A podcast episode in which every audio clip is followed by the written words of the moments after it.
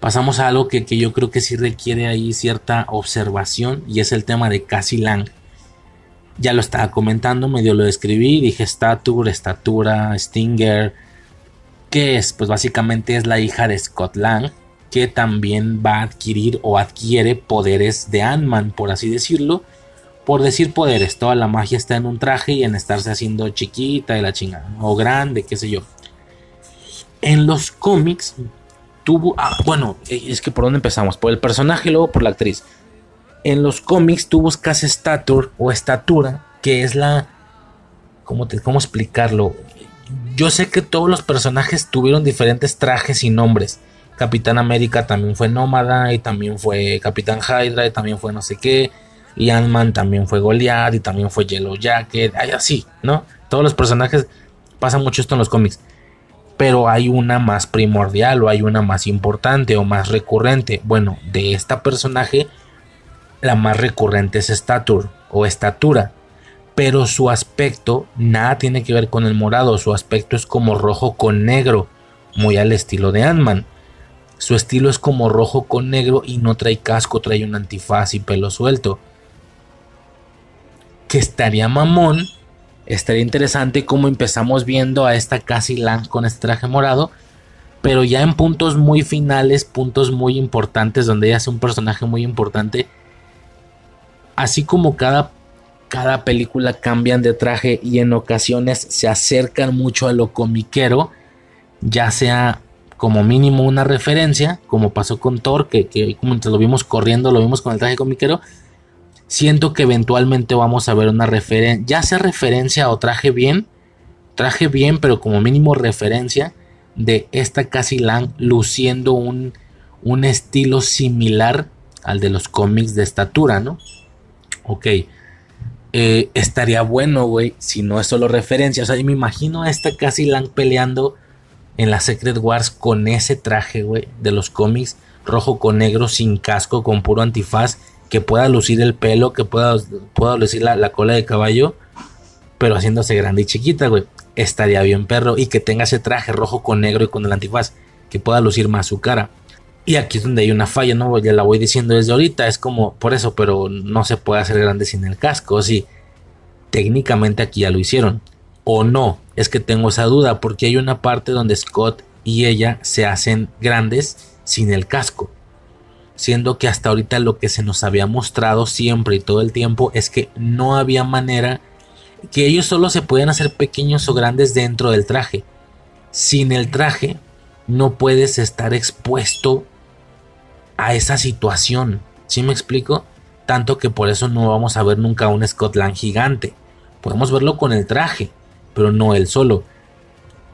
Y luego aquí decían, no, pero es que aquí se hicieron gigantes sin el casco, están hacia la intemperie y dices, bueno, y técnicamente si se hicieron gigantes, o sea, ellos eran tan, tan pequeñísimos a nivel cuántico, ya se habían quitado los cascos, o sea, si a esas vamos, no, todo el tiempo estaban pequeños, por lo que técnicamente no podían quitárselos nunca. Pues si ya se los habían quitado estando chiquitos, ya que más da si crecían sin el casco, o sea, no sé si me explico, así como cuando Alman se hace chiquito del tamaño de una pulgada, y ahí no se puede quitar el casco, se supone porque está de otro tamaño, entonces tampoco se lo puede quitar estando micro, microcósmicamente pequeño, pero se lo quitaban. Significa que durante muchas horas, durante muchos minutos, vimos a estos personajes sin el casco. Entonces ya da igual, güey. O sea, ya estaban de un tamaño diferente al original sin casco. Ya que más da que ese tamaño se modificara sobre todo porque técnicamente no se hicieron gigantes, solo se hicieron un poco más grandes de lo que microcósmicamente eran pequeños. En esta lógica y en este universo los personajes son gigantes, pero obviamente siguen siendo microcósmicamente más pequeños que el tamaño original. No sé si esta sea una segunda explicación. Hay tres situaciones. Primera, de tomos ya eran pequeños y quitaron el casco, no hay pedo. Es más, si esas vamos, los, los jefes, o sea, Hope Van Dyne y, y Han entraron sin traje y se hicieron pequeños sin traje y no pasó nada. ¿Qué más da que los que sí tenían traje se quitaban el casco? Ya estando en esa lógica, pues ya da igual si te haces un poco más grande o no, ya eso no importa. Lo que sigue quedando prohibido es en tu tamaño normal hacerte un poco más pequeño, un poco más grande sin el casco. Eso es lo que a lo mejor todavía está prohibido. O no, o ya les valió verga esta, esta regla para poder estar mostrando a los personajes sin el casco haciéndose grandes y pequeños. De ser ese el caso, van a poder cumplir algún día con esa referencia a que Cassie Lang, Casey, no sé cómo se pronuncia, tenga el traje de estatura más comiquero, que va sin casco pero con un antifaz.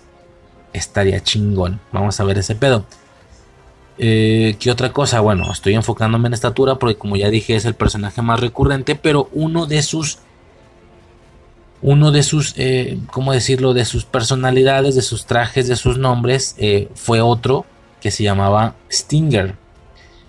Que este es el que podría ser más parecido a lo que vimos en la película, porque este sí que es un traje con casco, sí que es un traje morado, nada más porque tiene alas. Técnicamente es una avispa morada. Aquí no tiene alas, es más como una Ant-Man. Le dan esta limitación de no poder volar, que también nunca he entendido por qué, ¿verdad? De hecho, desde las primeras películas de Ant-Man, sí le dicen como, ok, este es tu traje, chingón. Y el de ella tiene alas y armas, tiene alas y láseres en las muñecas. ¿Y por qué no se lo pones al mío? Ok, en ese momento no se podía, pero ¿por qué no se los han puesto después? ¿Por qué no el traje de Ant-Man también trae alas y también trae armas? Entendemos por qué. Temáticamente hablando, según Marvel Comics, ya no coincide. Lo divertido es que él sea Ant-Man y ella sea la avispa. No los dos sean dos avispas. Entonces temáticamente, pues por eso nunca lo van a convertir en una avispa. Pero, pero en el sentido canónico, pues no tiene sentido que hayan mejorado el traje de avispa y el del no. O sea, obviamente es mucho más sencillo que él huele y que él tenga armas. Bueno, el caso es que le quieren dar como que ese nivel de, mortalidad, ¿no? De, de, de, que tenga limitaciones y por el momento parece que casi Lang va a estar igual. Va a estar sin alas, es como una Ant-Man pero morada, fin del pedo, ¿no? Este se parece un poquito más estéticamente hablando. Entonces pues no sabemos si se va a llamar estatura, si se va a llamar Stinger o como dije ninguna de las dos, y nomás le siguen diciendo pulga, ¿no? y que coincide, porque Pulga, pues pequeña, y es el apodo que le he dicho a este güey desde, desde, o sea, no sé, puede ser. Eso por, por parte del personaje, que otra cosa, pues obviamente John Avenger, obvia, obvia, obviamente, definitivamente. Eh, ya tenemos varios, güey, ya tenemos varios. Yo siento que este proyecto ya se tardó. O sea, tenemos el, el... A ver, ¿qué tanto tenemos, güey? Black Widow no trajo nada. Pensé que Yelena, pero no, ya va a ser de los Thunderbolts. Doctor Strange, Multiverse of Madness. Eh, trae América Chávez, obviamente. O sea, esta Casi Lang y América Chávez van a interactuar sí o sí. Y ya no falta mucho, tiene que ser antes de Secret Wars. es que ese es el punto, güey. No me gustaría que fuera hasta Secret Wars. O sea, que hasta Secret Wars se van a conocer todos, pero también con los grandes y tal. No, güey, no se me hace chido. Yo siento que sí deberían de, primero hacer un, una película de los Young Avengers donde se junten todos los mocosos y mocosas. Y, de paso, ya ha pasado tanto tiempo, güey, ya pasaron más de 10 años de, de la primer Vengadores, que puedes hacer una especie de recuela, donde canónicamente es una continuación, pero ya te puedes dar el lujo de hacer paralelismos en escenas que lo mismo que hizo Iron Man haga Ironheart. De hecho, ya lo hicieron un poco, güey. Ya recuelearon en Black Panther escenas de Iron Man 1. Bien. Una película recuela de Vengadores 2012 con una de Young Avengers. Estaría bien cabrón. Y que ya todos se conozcan y ya sean un grupo para cuando entra el evento de Secret Wars. Sí se me haría raro que, que se conozcan hasta ese momento y ya después haces una película de Young Avengers no, o sea, yo, tengo tanto interés en ver las primeras interacciones de estos personajes que no quisiera que esa situación de las primeras interacciones quedara apagado por la Secret Wars, que es algo mucho más grande. Me gustaría tener su tiempo para eso. Por ahí se había rumorado que no iba a ser película, que iba a ser serie, que no se iba a llamar Young, Young Avengers, sino Avengers Academy, no sé. Como sea, como lo quieran traer, pero quiero ver eso, ¿no? Eh, de hecho, por eso te digo, muchos decían que no, que no iba a haber Young Avengers, que esta iba a ser la Young Avengers, que esta Quantumania iba a ser Ant-Man y la Avispa 3, pero también iba a ser Young Avengers, que aquí se iban a juntar al menos los algunos de los primeros. Pues quién está listo ya, América Chávez, eh, Bueno, ahorita, vamos a pasar a eso, justo. Vamos a checar eso, pero decían, no fue el caso, no sucedió, ya lo sabemos. Pues ni pedo. ¿Quiénes son? Decía, Black Widow no dejó nada, Doctor Strange, Multiverse Madness dejó a América Chávez. ¿Sí? Luego tenemos a... Eh, pues Spider-Man ya es un morro, pero no sé por qué no lo imagino con estos güeyes. Creo que eclipsaría por completo al grupo. Si deben de darle su, su, lugar nomás a él. Siento yo, pues. Black Panther, Wakanda Forever y Thor Love and Thunder dejaron a un mocoso, pero muy mocoso. Yo siento que estos morros ya no alcanzan a entrar en esta agrupación de Young Avengers. Porque los Young Avengers evidentemente son pues ya güeyes de 20, 20 y tantos los actores. Estos están muy mocosos, el hijo de Black Panther, la hija de Thor. Yo siento que estos güeyes ya son para lo que están planeando mucho, mucho, mucho, mucho en el futuro. Ya después de la Secret Wars, allá cuando andemos entrando en la fase 7, fase 8, por allá andaremos checando ese rollo. Que, que obviamente este morro se va a convertir en un nuevo Black Panther y la mocosa, ya había checado, ya me habían salido imágenes, que es una especie de guerreras guardiana ahí medio como con espada y con martillo también.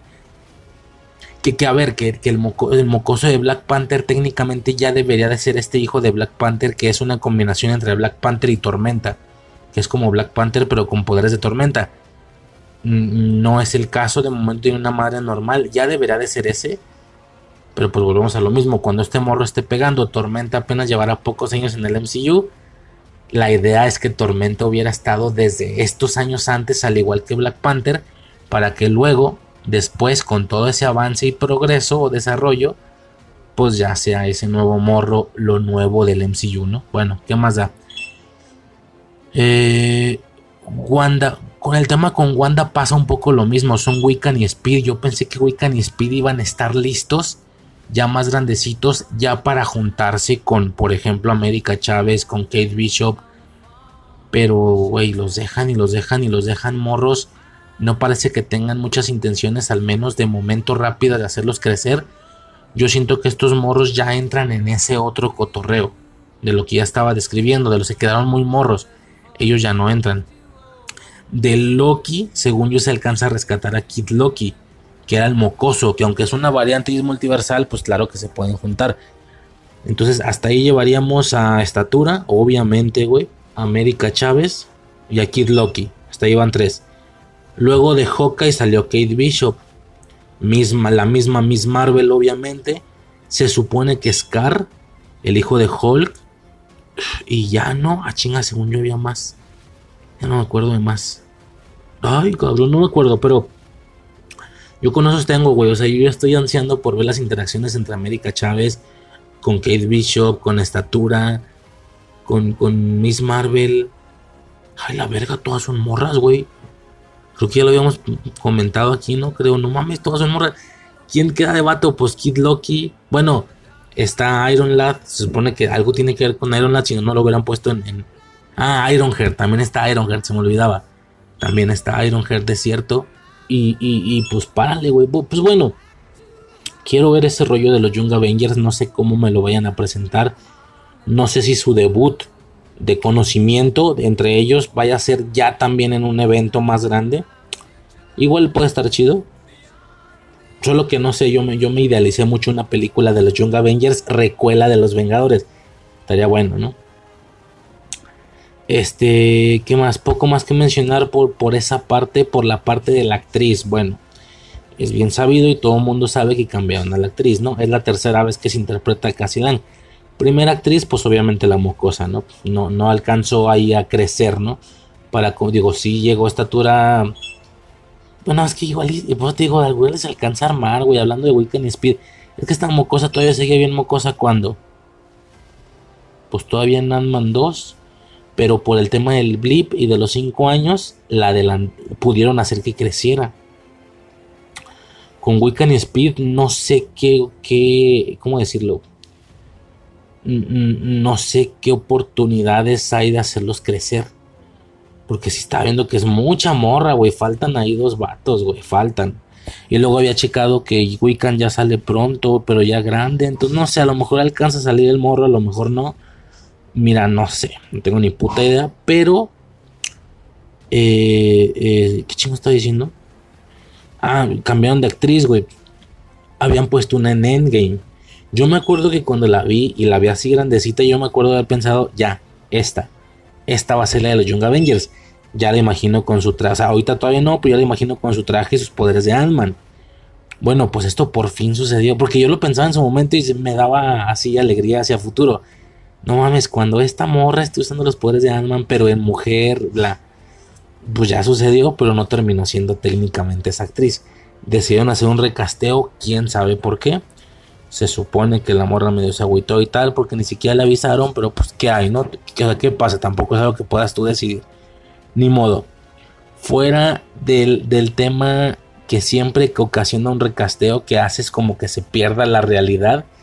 Porque como que no tiene sentido que Scott como que quería una mocosa y luego quiera otra como su hija, está medio raro. Ya sabes, ¿no? Las típicas confusiones que se generan a partir de, las típicas confusiones que se van a generar siempre a partir de un recasteo, ¿no? Que es como, se siente raro, como, como que todo el mundo está actuando, o sea, como no notan que es diferente. Esto siempre molesta, ¿no? Obviamente. Eh, al final nos, nos, iremos acostumbrando, sobre todo aquí. Aquí yo creo que sí, ya estamos acostumbrados con una sola película, al menos yo. Porque pues no es como que la otra morra, la de Endgame, saliera mucho, ¿sabes? O sea, si ahorita me acuerdo, ni me acuerdo. O sea, si yo, intento, recordar, no me acuerdo de su cara. No me acuerdo que era castaña y tal. Por ese lado, pues creo que no importa mucho, ¿no? Nos acostumbramos rápido. Por el lado de específicamente la, actriz, que es Catherine Newton o algo así. Oh, por Dios. Oh, por Dios. Oh, por Dios. Obviamente me di la tarea de investigar primero para no cometer ahí alguna estupidez como la cometí con Chucky no, todo bien, todo bien. Tiene tres años menos que yo, güey. Esta morra Catherine Newton tiene 25 eh, años. Este, que por ahí me dice, o sea, le dije esto a mi morra de que, oh, güey, se me hace bien hermosa, güey. No mames, güey, es una mocosa. ¿Quieres ver que no? Ni yo sabía, pues vamos a checar. Uf, la libré, tiene 25 años, tiene tres menos que yo. Bueno, cuatro ya menos que yo. Y ahora con qué vas a salir, con que te gusta América Chávez. Ah, no, no mames, esa no, güey. O sea, lo que es América Chávez y, Miss Marvel, por naturaleza no, no son nada atractivas a mi parecer. Y, curiosamente y convenientemente coinciden que sí, que efectivamente esas sí son las pequeñas. América tiene de que 17, un pedo así, güey, y Miss Marvel no sé cuánto, pero están tan chiquillas, güey. Fuera de ellas dos, hasta ahorita todas las, si no me equivoco, que no estoy cagando, las Young Avengers se me están haciendo, bueno, no te creas, también Ironheart me da igual, pero. Bueno, ni son tantas, nomás son dos, güey. Pero lo que es esta morra, güey. Cassie Lang y Kate Bishop. No, no mames, güey. Qué preciosuras, güey. Yo espero no estar sonando pinche acá, vato machista. estás juzgando por su apariencia. No son objetos sexuales. A ver, cabrón, ya nos tocaba. Venimos saliendo de una saga del infinito en el que todo el tiempo fue sabroseada a los vatos las morras tenían hasta para escoger. Las morras te, decían, no, yo, yo, yo, mi novio es el Capitán América. Y otra, no, no, mi novio es Loki. Ah, no, el mío es Thor, Chris Hemsworth, ¿no? Eran como que los, los típicos. Loki, Thor y Capitán América.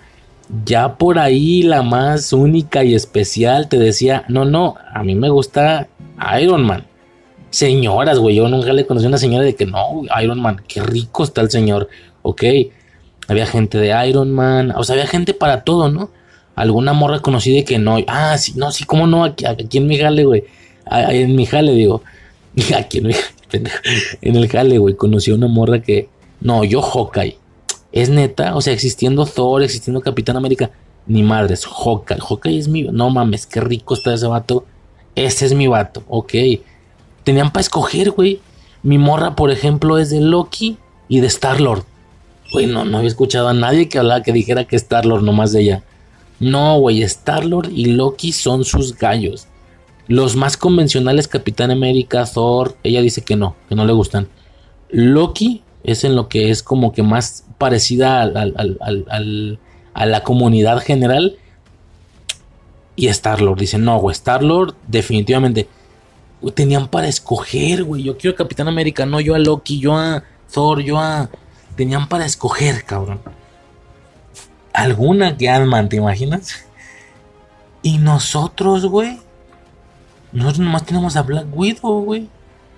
Y ya. Todo el mundo era de Black Widow. Y si acaso. Si acaso estábamos. Yo me, yo, yo me meto en ese club. Los de la Bruja Escarlata. Pero siempre fuimos vistos como raros. Como de, ok, sí está bonita, está muy hermosa.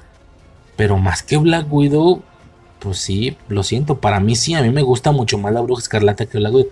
Se me hace sumamente preciosa, güey, esa mujer, la Bruja Escarlata. A diferencia de Black Widow, que se me hace más X, ¿no? Y había gente que me decía, güey, ¿qué no le has visto el cuerpo? Ah, no, pues sí, güey, pues el cuerpo, pues ya llega a un punto donde todas están así, güey, todas parecen modelos lo que diferencia y lo importante y lo bonito, güey, de lo que te enamoras es de la cara, cabrón. La cara es lo bonito, güey. Al cuerpo todas están bien, güey. Y ya no, pues todas se cuidan y fin del pedo. No, no, no, la cara. Y de caras, pues la bruja escarlata y yo enamoradísimo, güey. Que a ver, no solo eran ellas dos. Ahora que recuerdo, Endgame nos mostró que había un chingo, pero uno no había captado. ¿Qué tanto es? Es Mantis, pero pues, güey, Mantis, no he escuchado que nadie sabrosea Mantis. Avispa, Mira, estaba muy bien hasta que se cortó el pelo, güey. Esa es otra cosa, güey. Esta morra con el pelo corto en esta película, nomás no. Ya lo he dicho yo, yo no soy de pelo corto. Yo no. A mí no me gusta, no me agrada. Y por eso me afecta un poquito la Super de, de Flash. Yo, yo, yo no soy, pero pues cada quien, güey, como quiera, ¿no?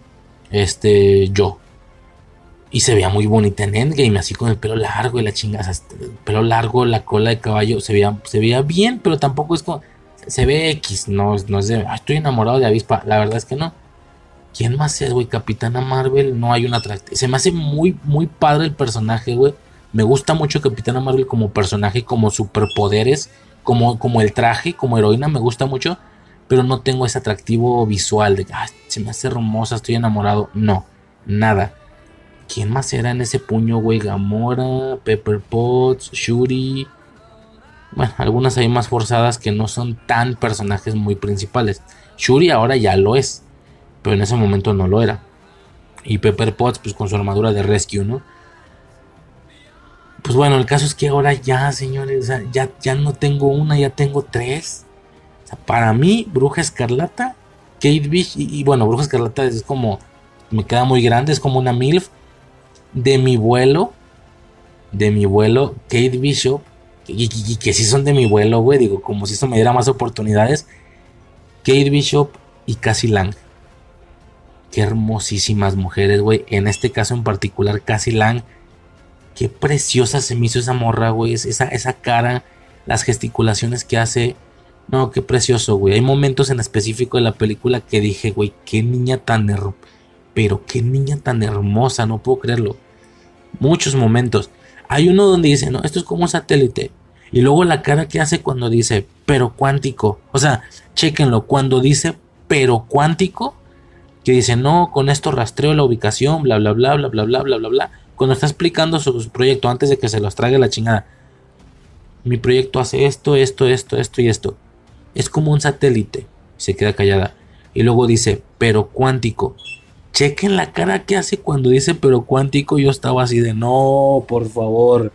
Dios, qué ser tan perfecto, güey. O sea, se me hace muy hermosa, güey. No me decido quién se me hace más bonita si está Kate Bishop. Ahí voy a andar, güey, yo. Sufrido, no poniendo atención a los putazos por estarlas viendo a ellas, güey. Muy hermosas, güey. Como te digo, si alguien dice, no, pinche vato. A ver, rabo verde, no, estoy del vuelo. Eh, pinche vato sexista, güey. Las morras hacen lo mismo con los superhéroes. Ahora estamos teniendo más chicas para nosotros, hasta para escoger, ¿no? Digo, algún enfermo que diga que América Chávez o, Miss Marvel, alguno. Ah, She-Hulk también a muchos les gustará. Por ahí supe, creo que algún acólito que se le hacía súper hermosa y súper sexy, como que me acuerdo. She-Hulk. No, pues a mí no me acuerdo quién, güey. No, pues a mí no, la verdad. X. Pero bueno, el caso es que está esta morra, güey, ahí, tal, ok. Hermosa, güey, hermosa, qué preciosa mujer. Pero bueno, es eh, la están encerrando por, por, pero no es por ser criminal, muy, muy recuela de su padre, es que te, digo, están recueleando, la están encerrando, pero no por ser un criminal violento y tal, sino porque simplemente está defendiendo o defendió a manifestantes pacíficos que perdieron su casa por lo del blip y que estaban obviamente en un centro como de alojo, no sé cómo se diga, y, los sacaron, güey, sin importarle que los, sin importarle a los juras que los iban a sacar a la calle, y ella lo que hizo fue defenderlos. Por eso generó estas situaciones, por eso la encerraron en la patrulla pequeña. Y te pones a pensar, güey, o sea, las complicaciones del blip siguen, siguen y continúan. Yo en su momento lo dije, el blip aquí está mostrado muy a la X, pero en, en niveles sociales el blip es todo un tema que ninguna película y ninguna serie ha venido a mostrar bien. Cabrón, nos traen Miss Marvel, nos traen She-Hulk. No, ¿Sabes qué pegaría, güey?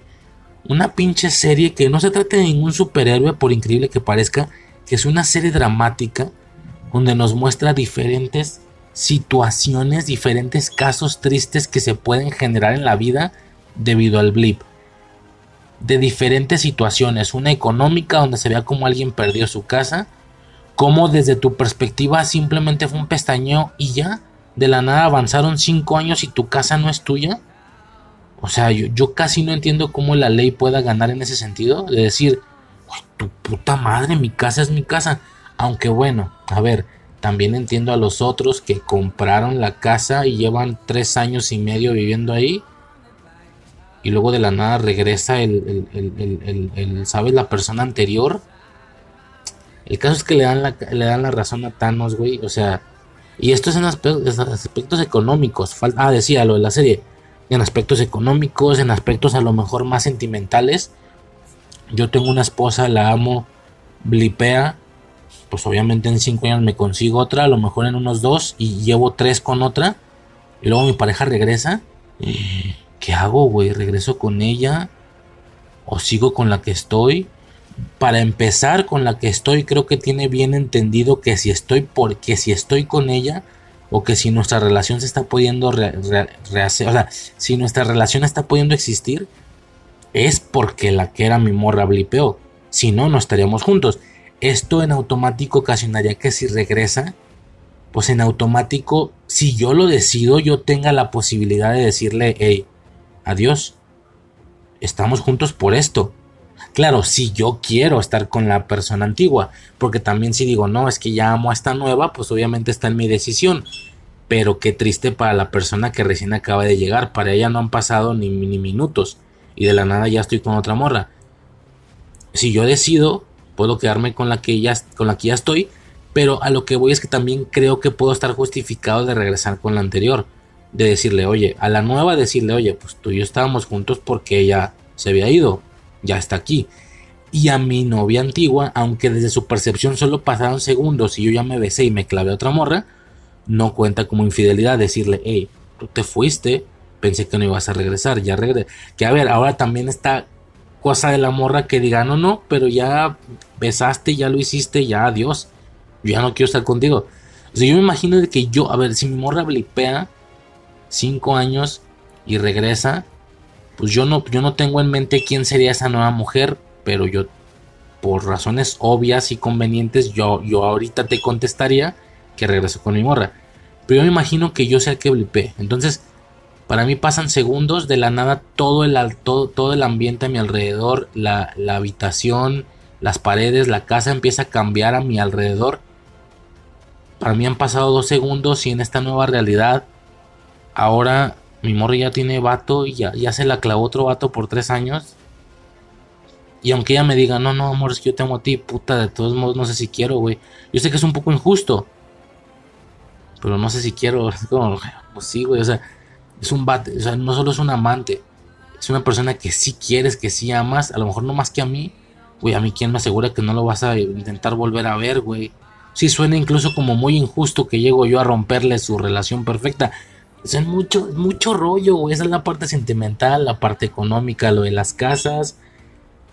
la parte de la sobrepoblación, que al final fue lo que deshizo Thanos. Digo, si ya el problema con la sobrepoblación estaba tan grande hasta ese momento, ¿qué pasa si tú quitas a la mitad de las personas? Vamos a suponer que, un 100% de las personas tenían el 90% de recursos o el 80% de recursos. De ahí que haya gente con hambre, ¿no? ¿Qué pasa? Thanos blipea al 50% y ahora tenemos el 50% funcionando con el 80% de recursos, eh, o el que era originalmente el 80%. Ahora ya le sobra la comida, pero, pero la recuperación del blip no fue pronto, fue algunos años. Sí, entonces a lo mejor ese 50%, ya me imagino que hicieron hasta campañas para poder poblarse otra vez. Y que, ten más hijos, te apoyamos. Entonces ese 50% ya no era un 50% cinco años después, a lo mejor ya se volvió un 70% en relación a lo que era el 100%. A lo mejor ya se volvió el 70 o el, o el 75%. Y luego regresa al 50% restante. Eso lo convierte en un 120 o 125%. Y como era un 50% el que y que se convirtió en 75%, como era esa cantidad la que estuvo trabajando los recursos, entonces quiero suponer que no había 80%, había menos. Había un 60 o 70 que para ellos era suficiente. Y hasta sobraba. Pero güey, los recursos no solo son el maíz que crece en el piso, sino quién lo cosecha, quién, quién y quién es, quién es capaz de comprarlo y comérselo. Si es el 50% de la gente, es imposible que el 50% consuma el 80%. El 50% consume el 50%. Entonces el 30% de recursos sobra, por lo que eventualmente debió de haberse bajado. Bueno, los recursos bajado y la gente subido, como te digo, debieron de intentarse emparejar, al punto de que a lo mejor los recursos ya estaban en un 70% y la gente ya iba en un 65 o 70. Entonces, regresa al 50, ahora tenemos 120 personas, más bien 120% de personas con 70 de recursos. O sea, estamos mucho peor de cómo empezó el blip. Y eso denotaría pobreza, obviamente ya lo vimos, personas sin casa, personas sin comer, personas sin trabajos, persona que sí tenía un trabajo y pues ahora cinco años después ya no lo tiene. Es todo un desastre, güey. De eso sí deberán hacer una serie, aunque no se enfoque en ningún superhéroe. Una serie dramática, antológica, donde cada episodio revele uno de esos problemas estaría increíble, güey. Que se llama el blip. Y sería un super experimento rollo Eternals de que, güey, esto es lo más serio que vamos a hacer, súper dramático y seguramente no va, no va a servir de nada para el futuro, para el siguiente evento. Solo, son, solo es una antología de episodios así deprimentes, o estaría muy cabrón. Estaría muy cabrón, no sé cómo no lo han hecho. Eh, pero bueno, nos siguen mostrando la situación de Blip, que obviamente sigue siendo, por supuesto, una constante, una recurrente de los problemas que esta gente está teniendo que vivir, ¿no? Seguimos observando esta, esta parte, ¿no? Por el momento no creo que nada sea más importante antes de pasar ya a la entrada al reino cuántico, que es lo que verdaderamente es la carne de la película. Bueno, sí hay un par de hay alguna cosa que decir más también y es el tema de los trajes, ¿ok?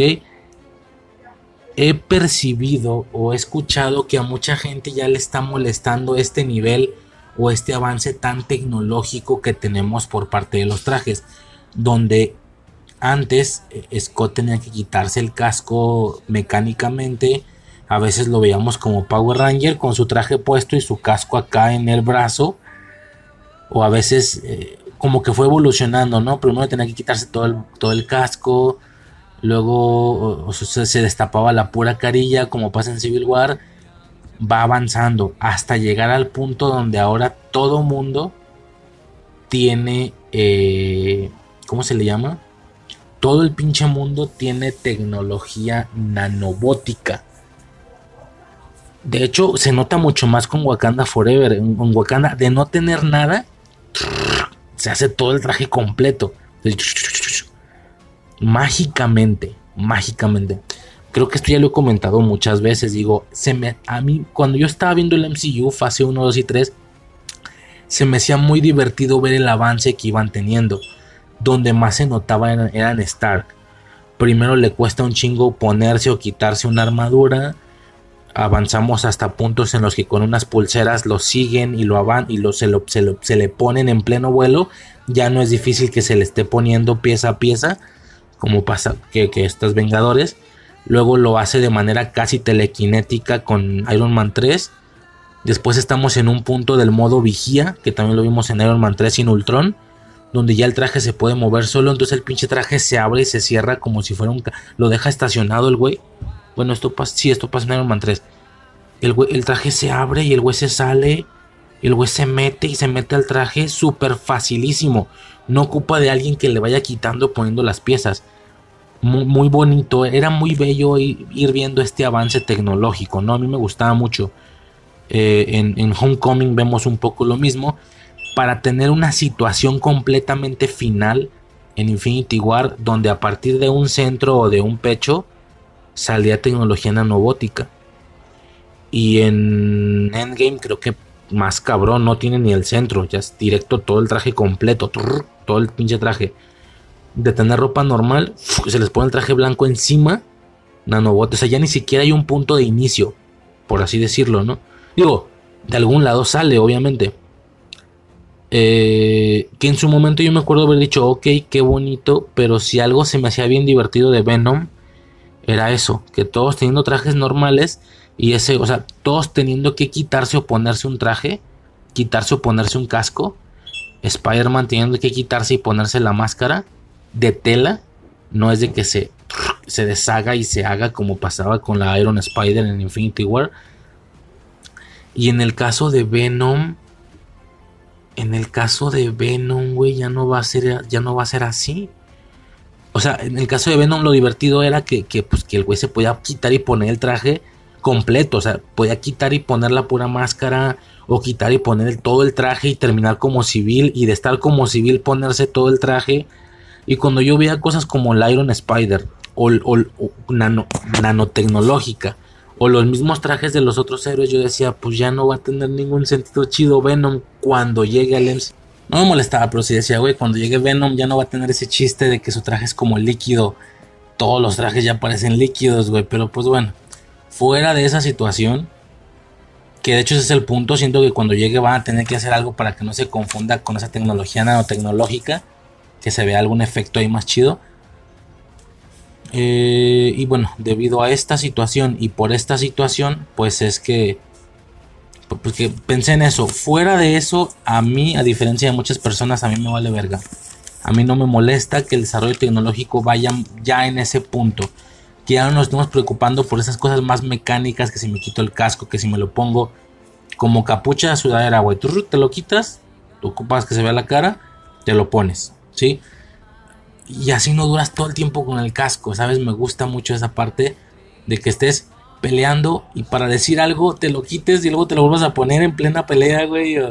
digo, como Ant-Man que se aventó un rato te peleando sin el casco y es como, güey, es lo más estúpido que puedes hacer, quitarte el casco y, y que tener un pinche vergazo en la jeta, pero se ve bien, se ve padre porque ves la sangre, ves la actuación, dices, ah, digo, yo no sé de eso, pero se ve chido como así, güey, tú quítate la máscara cada rato, güey, no hay pedo, ¿sabes? O sea, volvemos a lo mismo, yo no tengo mucho, mucha familiaridad con el personaje comiqueramente, pero sí con el actor por el MCU, entonces a mí me gusta eso, que se estén quitando las máscaras, que los trajes sean súper tecnológicos. Obviamente se me hizo muy bonito que los trajes que estos güeyes también ya son nanotecnológicos, igual que todos. Obviamente eh, bueno, en, Wakanda se podía entender que los trajes ya fueran así por la tecnología, porque ellos son muy avanzados tecnológicamente. Al ver esta película, pues te percatas de que no, que cualquiera trae el traje así. Al parecer ya definitivamente estamos en un punto donde ya todos menos Spider-Man, o sea, Spider-Man era uno de los que traía ese traje así padre donde se quitaba y se ponía la máscara. Yo estaba feliz así, yo estaba feliz con que lo dejaran así. No sucedió, ahora es el único menso que trae pinche traje de tela, güey porque ahora todos tienen trajes súper tecnológicos.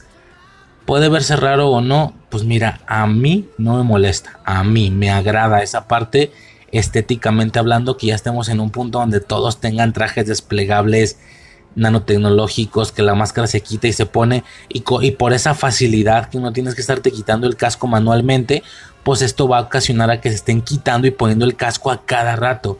Y va a ser mucho tiempo en pantalla el que veamos la cara del actor. Y para, para temas muy específicos, como por ejemplo estatura, yo estoy feliz, güey, de ver la jeta todo el tiempo a esta morra, güey.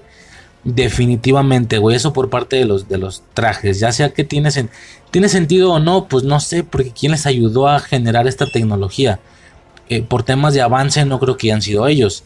Les ayudó alguien, güey, siguen teniendo contacto con alguien, Wakanda. No queda bien claro cómo llegan a este punto. Digo, Iron Man lo logró por puro desarrollo. Vimos este desarrollo toda la, toda la, toda la, toda la saga. Y, y por parte de Wakanda, pues se entiende por el nivel tan grande tecnológico que tienen. De hecho, creo, creo que desde antes de Infinity War, creo que en el primer lugar donde se ve esta tecnología, creo que es en Wakanda. Sí, creo que te pones unos zapatos y se hacían solos. Eh, creo que fue primero Wakanda, incluso que fue primero Wakanda y no Stark quien hizo esa madre, entonces tenía sentido. Ahora acá ya no sé. Ya cualquiera tiene tecnología nanotecnológica tecnología, nanotecnología. Bueno, ¿me entiendes? No nanobots. Pues, pues bueno, ¿no? Agarran el centro y se lo ponen, le pican y todo el traje. Con Stark hay justificación, con Wakanda obviamente también. Acá supongo que ya no, o no sé bien, pero sabes que no me interesa. El MCU va en este punto. El MCU ha avanzado tanto y se ha dado el lujo de desarrollarse tanto que ya vamos en este punto con estos trajes super tecnológicos a mí no me molesta, A mí se me hace muy chido, se me hace muy bonito estéticamente que se quiten y se pongan la máscara así chingo de veces. Esta parte a mí, aunque es un, desacierto para muchos, a mí me agrada, ¿no? A mí, eso por ese lado. Bueno, acto siguiente. Nos, eh, se nos demuestra, se nos enseña cómo es que Lang creó un, un satélite cuántico en un cuarto con 5 años, algo así como un microscopio, no sé qué, bueno, un tema dentro de sus tecnologías cuánticas, digo, ya me, ya me entiendes, cada quien a lo suyo, Iron Man anda con sus cosas, estos güeyes andan con sus cosas, etcétera. Eh, bueno, básicamente entonces dentro de sus rollos sí es como una parte muy, muy, muy complicada. Mm, me atrevería a decir tal vez que es algo que Hank Ping no pudo hacer durante toda su vida. Esta, esta niña lo logró en cinco años y tal. Y bueno, aquí entramos a, a una situación o un mundillo que, que a mucha gente le molesta muchísimo, güey. Y es, por ejemplo, el tema de que ya todos son genios. ¿Sabes? De que, ok, al inicio Stark y, tal, Ping, por supuesto, y alguno más pero ahorita todo, o sea, todas, todas las personas son, son unos genios, todas las personas pueden hacer tecnología. Supongo yo que es, eh, tienen muy reciente lo de Wakanda Forever. A ver, en el caso de Wakanda Forever no considero, no creo que Shuri sea una genio, sino que tiene toda esa tecnología. Ah, no, sí es verdad, ah, qué tonto, sí, sí es, güey, se me fue el pedo, güey.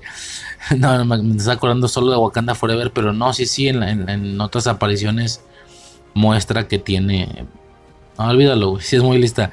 Y luego Ironheart también lo es. Y bueno, mira, yo no sé, de nuevo, de nuevo, lo que estaba diciendo, güey, es que esperan demasiado, güey. También esa es la realidad. O sea, no sé por qué se complican, güey. Eh, el MCU es esto, güey. El MCU es que llegue un personaje que tiene 12 años, 15 años, 20 años y te diga, sí, claro, soy un super genio. Tal vez soy más, más, más listo que, que, que Stark, ¿sabes? Así es este pedo, güey. Yo no sé por qué molesta, güey. A mí en lo personal, digo, obviamente sí, bajo esta lógica muy, muy, muy fósil, muy dinosaurio, en la que una persona lista no es bonita o no luce bien y viceversa, pues sí, no tendría sentido, ¿no? Que, que una persona tan, tan, tan linda, güey. Una morra tan linda sea así de, como de cerebrito, ¿no? Está medio extraño, güey. Pero pues bueno, obviamente esto es, esto es enfocándose ahí en una situación eh, muy, muy en específico. Me, refiero a que ella es utilizando un escenario como muy, muy de ancianos, ¿no? Obviamente esto era hace mucho tiempo, ya no tiene por qué ser así. Pero pues sí son estos, estos clichés cerrados, ¿no? Eh, bueno, el caso es que Pues sí, efectivamente, no tiene mucho sentido, pero tanto así como molestarse, güey, nah, pues a mí me vale verga, güey. O sea, yo dije, ah, bueno, ok, otra genio. Fin del pedo, no me importa, güey. O sea, es que esto es el MCU, güey. Esto es el MCU, pero bueno. Eh, no, no me canso, güey. No me canso de decir que, que, preciosa está esta morra, güey. O sea, está hermosa, güey. Sí, me obsesiona. Estaba diciendo que no sabía si ella o Kate Bishop yo creo que ella, güey. Sí, yo creo que casi Lang y, muy, o sea, y por debajo, pero muy cerca Kate Bishop. No, güey, o sea, no sé cuántas veces me voy a repetir esta película. Y no porque, o sea, ya cuando está HD y tal, güey, que la pueda tener ahí en, en, buena calidad. Yo no sé qué tantas veces voy a repetir esta película. Y no porque la película sea una locura, sino por ella nada más, güey. O sea, ver o sea, no, no, sé, voy a tener que sobrevivir con esta película, con sus gesticulaciones y demás. Bueno, alguna otra película que no sea el MCU voy a checar. Pero bueno, el caso es que se enojan porque todo el mundo es genio, güey. Piden, piden demasiado, cabrón. Eh, ¿Qué más, güey? Pues nada, güey. El, error del experimento este de, la cosa esa cuántica, güey. Los lleva al reino cuántico, güey. Perfecto, está ahí todo bien. Se ve padre, güey. Se ve épico. O sea eh, sí, se ve chido, güey. Se ve chido de que están como agarrándose, güey. Y técnicamente las, las únicas personas que no se iban a soltar, tal vez los más fuertes de todos, son justo Ant-Man y, Avispa. Pero pues eh, Avispa se suelta porque sus jefes, o sea, se los traga y pues se suelta, güey. Se pone el traje y se suelta. Ant-Man lo mismo, igual y él no se iba a soltar, pero pues como se, se, se traga la morra, él también se deja soltar, ¿no? Para ir por, por su hija. Pues nada, güey, entran al reino cuántico, a este reino microcósmico, ¿sí?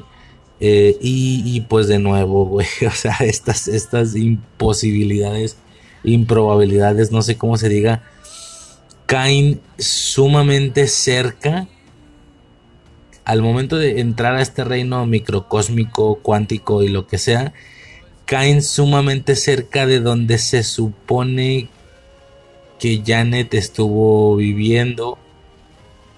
No sé, a ver, es que ni siquiera sé cómo funciona el pinche reino cuántico, güey. O sea, por decir, yo estoy aquí en un punto en específico, ¿no? Si, si, si alguien se hace muy, muy, muy, muy, muy, muy, muy pequeño, no sé si me explico, o sea, tan pequeño que en, en lo que para mí es un milímetro, para esa persona es un universo. Entonces imagínate qué pasa si yo camino dos metros. O sea, ya estoy. Y, en esos otros dos metros hay otro universo. Entonces, la distancia entre uno y otro es. O sea, no se diga, ¿no? Abismal. No sé si me explico. O sea, si, si, solamente nos enfocamos en hacernos pequeños. Únicamente hacernos pequeños, tan pequeños, tan pequeños, tan pequeños que ahí sigues en ese mismo. En esa misma ubicación, espacio y tiempo, ¿no? Güey, yo me muevo un metro y y luego me hago otra vez pequeñísimo, güey, estoy abismalmente lejos de la otra ubicación, ¿sí me explico? Este, pero supongo que a lo que aquí se da a entender porque ah, porque se aclara, ¿no? Que sí, que es, es, es, o sea, estamos tan pequeños que ya entramos a otra dimensión o algo así y ya es un mundo de eh, de planetas, de como, lo quieras llamar, ¿no? O sea, ya, es otro universo, un universo debajo del nuestro, un universo secreto. Ok, eh, a, menos de que ya sea un tema más dimensional, entonces si yo me hago muy, muy, muy, muy, muy pequeño en Nueva York, o si me hago muy, muy, muy, muy, muy pequeño en, en Alemania, voy a terminar cayendo al mismo lugar, porque ya es ya no es un tema de que físicamente te haces muy pequeño y quedas ahí donde estabas, pero pero microcosmic, pero microscópicamente pequeño, sino que ya más bien a partir de un cierto tamaño ya es como pasar un portal y entrar a otra dimensión. Entonces la entrada siempre es la misma. no sé si me estoy explicando, güey. Obviamente esto no queda claro. Creo que no estoy mal al, estar confundido. Más bien son ellos los que no se van a enfocar en explicarlo porque pues está de hueva explicar este tipo de situaciones. Pero creo que va es que no sé.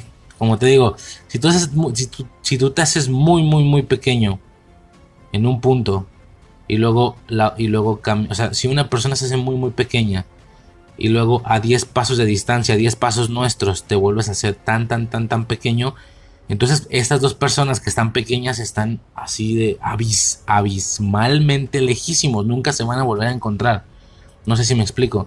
Pero aquí eh, ella se hizo pequeña en su momento en el, en el cohete, en el, o sea, está raro. No, no sé, güey, no sé, ya, ya no sé ni qué rollo, güey, pero sí está sumamente extraño el tema este del reino cuántico y no se diga la otra situación más temporal. Ahorita solo estoy hablando de espacio. El reino cuántico en el aspecto del espacio, o sea, espacio, el espacio de un lugar, ¿no? O sea, de un punto a otro. Esa es la parte del espacio que ya no me coincide nada o algo a mí se me está pasando, hay algo que yo no estoy entendiendo. Segundo concepto, espacio. Uno es espacio, el otro es tiempo. Reino cuántico, tiempo, ¿no? Pues obviamente también hay unos problemotas aquí porque el reino cuántico se está volviendo esta salida fácil para muchas situaciones, para muchas cosas. En su momento, ¿qué ocurrió? Ella se hizo pequeña, ¿no? Eh, Janet se hizo pequeña, bla, bla, pasó 30 años en el reino cuántico y acá en nuestra realidad también pasaron 30 años. Entonces el tiempo que pasó en la realidad y el tiempo que pasó en el reino cuántico, al menos en el punto o en la profundidad, vamos a llamarle profundidad al tema de que mientras más pequeño te hagas, más profundo estás. Bueno, por eso dicen que, por eso hablan del reino cuántico y de profundidades. Hablan de que, ok, ya habíamos entrado, pero no a esta profundidad. Se habla de profundidades, ¿no? Bueno, eh, en el caso del tiempo, al parecer a esa profundidad en específico, que es donde estaba Kang, donde estaba eh, Bill Murray, etc., no hay ningún tipo de alteración temporal, al parecer, porque los 30 años que avanzan ahí también son los que avanzan afuera. Por eso ya envejeció, para su suerte, si no hubiera salido muy joven o qué sé yo. Y hasta ahí todo bien. Es más, ni siquiera se le tendría que agregar la, el aspecto del tiempo al tema del reino cuántico. Solamente es tamaño y espacio, no tiempo. El tiempo no tiene ninguna diferencia, avanza igual que tan pequeño o que tan grande estés. Donde ya entramos en problemas es cuando quisieron utilizar el reino cuántico como método de viaje en el tiempo. Siendo que pues pudiste haber utilizado otra cosa, ¿no? Cualquier otra cosa, güey. O no utilizar nada, nomás es tecnología de viajar en el tiempo ya fin del pedo. Pero bueno, aquí sí, sí, este, este, método de viaje en el tiempo que fue utilizado en Endgame sí está muy, muy relacionado con el reino cuántico, ¿no? Esto no, esto a partir de que Scott se queda atrapado en el reino cuántico, obviamente a una profundidad diferente a la que estaba Janet. Al, al seguir estando en el espacio, flotando con gérmenes a sus lados y no oficial, vaya, y no volverse como tan estático o tan sólido al nivel de ya pisar eh, suelo, de ya conocer civilizaciones y tal, puedo entender, puedo suponer que la profundidad a la que estaba Scott todavía no era la suficiente a la que llegó Janet en su momento. La profundidad de Janet es, es todavía mucho, mucho, mucho, mucho mayor de lo que Scott pudo haber llegado tanto en ese final de Ant-Man y la Avispa 2 como en su momento cuando queda atrapado en Ant-Man 1, que queda por la pelea con Yellow Jacket, queda atrapado. Eh, y el güey se le ocurre hacerlo del cinturón y no sé qué, y se hace más grande. En, esos ambos casos, en esos ambos casos, bueno, en, esos dos casos, la profundidad todavía te seguía dejando flotando, todavía te la profundidad del reino cuántico todavía te tenía aparentemente flotando como gérmenes a los lados y tal parece ser que si le sigues haciendo todo, si te sigues haciendo todavía más pequeño, ya llegas a un punto donde ya te encuentras en otro plano de existencia y ya no flotas, ya no más caminas en el piso y ya, güey, como Janet o como estos personajes aquí. Aunque como ya expliqué hace algunos minutos, pues está extraño porque la última vez en la que Hank Pym llegó a esta profundidad, que es la donde estaba Janet, todo se seguía viendo igual de inestable ahora ya no es inestable, ¿no? Entonces ahí hubo un poquito el cambio de, como de, no sé cómo llamarlo, el, cambio de planeación, aunque está raro que también Hamping mencione que él sí nota que ahora el reino cuántico está diferente, pero no sabe por qué. No sé si lo van a utilizar después o solo fue para callar bocas de decir, sí, güey, ya sabemos que sea diferente, cállate el hocico. Eso sí estaría muy triste, pero pues eso, ¿no? Eh, obviamente esto también es un problema, el tema temporal, porque bueno, en Endgame se utiliza de manera en la que en esta película, en Endgame, pues básicamente Scott se queda atrapado a una profundidad, puedo entender, mucho menor o no tan profunda a la que se encuentran en esta película. Creo que es lo que alcanzo a percibir. Por eso, sí, porque estaba pensando, ¿es, ¿es mayor o menor? No, sí es menor, porque, o sea, vaya, es más grande, quiero decir. Scott se queda atrapado siendo más grande de lo pequeños que están en esta película. Intentaba recordar si eso es menor o mayor, pero sí es menor porque porque, bueno, o mayor en tamaño, etcétera, es menos profundidad. ¿Por qué? Porque Hank Pym sí dice, ok, llevo años estudiando el, reino cuántico, pero nunca había llegado tan profundo como para darme cuenta que existen ya formas de vida, civilizaciones, etcétera. Esto, esto en esta, estos, estos tamaños en esta, en esta película es lo más pequeño que vamos a ver. Bueno, el caso es que se queda atrapado eh, 5 horas y afuera pasaron 5 años. Muy conveniente para que para aspectos muy en específico del guion de esa película, ¿no? De que él no haya envejecido tanto, pero que si el tiempo de la realidad haya avanzado lo suficiente, por ejemplo, que su hija ya tenga esa edad. Eh, diversas cosas, ¿no? Diversas situaciones ahí en específico de la película para que no solo se haya visto que, que el problema o el blip duró seis meses, o sea, si le quieren dar esa esa potencia, esa, esa rudeza de que, de que duró eh, cinco años, ¿sabes? Es demasiado tiempo. Y aparte de aquí sacan la respuesta o de aquí sacan el, argumento que van a seguir utilizando durante el resto de la película, que es, ok, no solo le damos dramatismo al hecho de que pasaron cinco años, no solo decimos que para ti no pasaron cinco años, sino cinco horas para que no envejezcas tanto, sino que de aquí nos vamos a agarrar y vamos a viajar en el tiempo. Yo en ese momento se me hizo loquísimo, me acuerdo que dije, a ver, una cosa es que tú te hagas pequeño y la situación del tiempo, muy al estilo de cuando sales al espacio, cambie y que el tiempo avance menor para una persona que para otra, o sea que para una perspectiva avance menos tiempo que para otra, pero aún así ambas direcciones van hacia adelante. Lo, o sea, lo más cabrón que puede pasar, lo más cabrón es que para una perspectiva avancen 30 años y para otra perspectiva avancen 3 segundos. Como pasa con Narnia, por ejemplo, ¿no? Pero sigue siendo hacia adelante. No, lo que ellos intentan eh, hacer es ir hacia atrás. Como que en su momento, no, o sea, viajar al pasado. En su momento no me hizo mucho sentido, pero pues sí, esa fue la explicación, ¿no? debido a reino cuántico, tú entras al reino cuántico, o sea, tú desde esta realidad entras al reino cuántico y sales en otro punto del tiempo, porque una vez controlas esta parte, lo puedes hacer como gustes y cuando gustes y de la manera que gustes. Y es como, ok, porque ah, el, el fenómeno ahí está. No, y luego se agregan otro tipo de situaciones, por ejemplo, en el caso de que cuando hacen a Scott bebé, esto ya no está relacionado con que él viaje hacia adelante o hacia atrás o a menor o a mayor velocidad. Cambiaron el tiempo en su cuerpo, no en su ambiente. En su cuerpo fue cambiado el tiempo hacia atrás y lo hacen bebé. Entonces es como... O sea, ya no me queda claro de qué manera es que funciona el, el reino cuántico. O sea, si tú te metes y te haces pequeño, eh, primero no me queda claro exactamente dónde estás posicionado eh, en aspectos de ubicación, como ya dije, todo el problema que tengo con el espacio. En aspectos temporales, puedes usarlo para que el, o sea, puedes meterte al reino cuántico y que en el reino cuántico el tiempo avance más lento de lo que avanzó afuera. Ahí luego está el tema de las hormigas. Chingada madre. Y luego está el tema de las hormigas, güey. Las hormigas entran igual que ellos entran a la misma profundidad que ellos, a una profundidad en la que al parecer no hay mucho cambio respecto afuera, por eso es que para Janet pasan 30 años y para el exterior también pasan 30 años, no, ellos entran a la misma profundidad que ellos, a la misma profundidad a la que ellos entraron, pero por alguna extraña y casual razón, las hormigas cayeron sí a esa misma profundidad o a ese mismo tamaño, vamos a llamarle. Bueno, no, a ese mismo tamaño no, porque estaban un poco más grandes, ¿verdad? O sea, desde la perspectiva de ellos eran hormigas gigantes.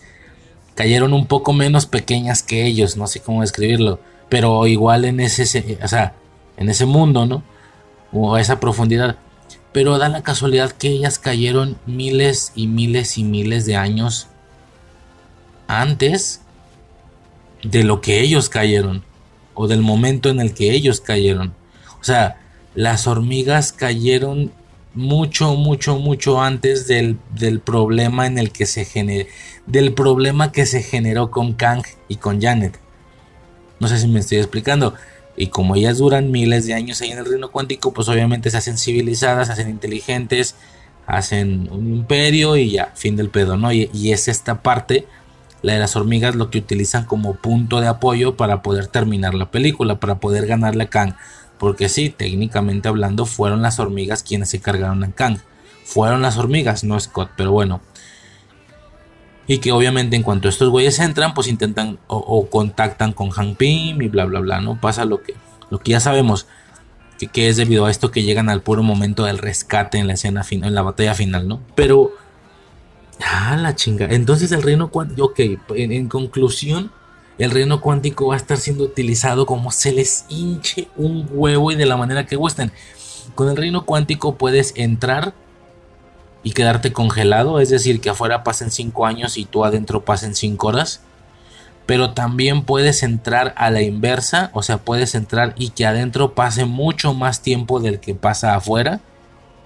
O sea, en lugar de que pase más tiempo afuera y menos adentro, Ahora al revés, más tiempo adentro y menos afuera, al grado de que afuera pasen unas horas y adentro pasen miles de años.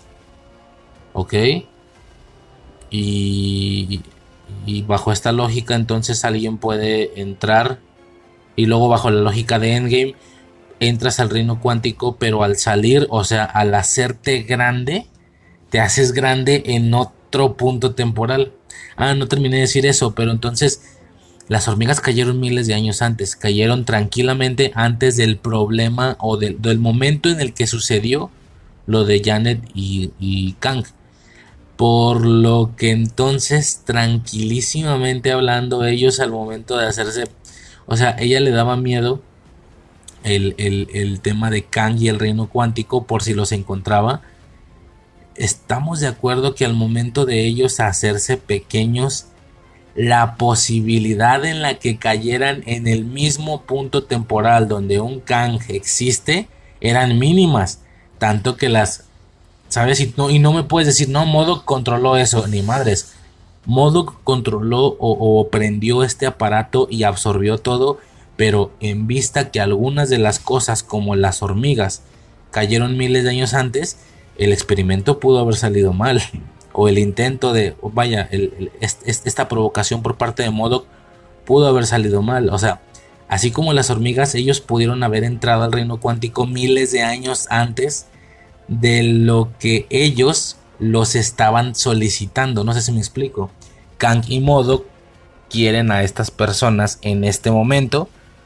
La cagaron, me mandaron una señal desde afuera con un satélite tomo la señal, los intercepto y los jalo hacia adentro del reino cuántico. Modo que explica que fue él el que interfirió o el que interceptó, no sé cómo se diga la señal. Y vaya, fue él por lo que ocurrió este accidente al inicio de que se metieron al reino cuántico, ¿no? Que era tal cual lo que Janet tenía miedo. Pero, güey, si las hormigas entraron miles y miles de años antes, pudieron haberla cagado. O sea, la posibilidad de que ellos cayeran en el mismo punto temporal en el que Modo y Kang los estaban llamando, las posibilidades eran mm, así cósmicamente mínimas, ¿no? Y las, no sé si me explico, entonces imagínate, ¿no? Modoc, perdón, eh, toda la Ant familia, ya no sé cómo llamarle, o sea, avispa, casi, eh, mmm, y los dos ancianos entran, güey.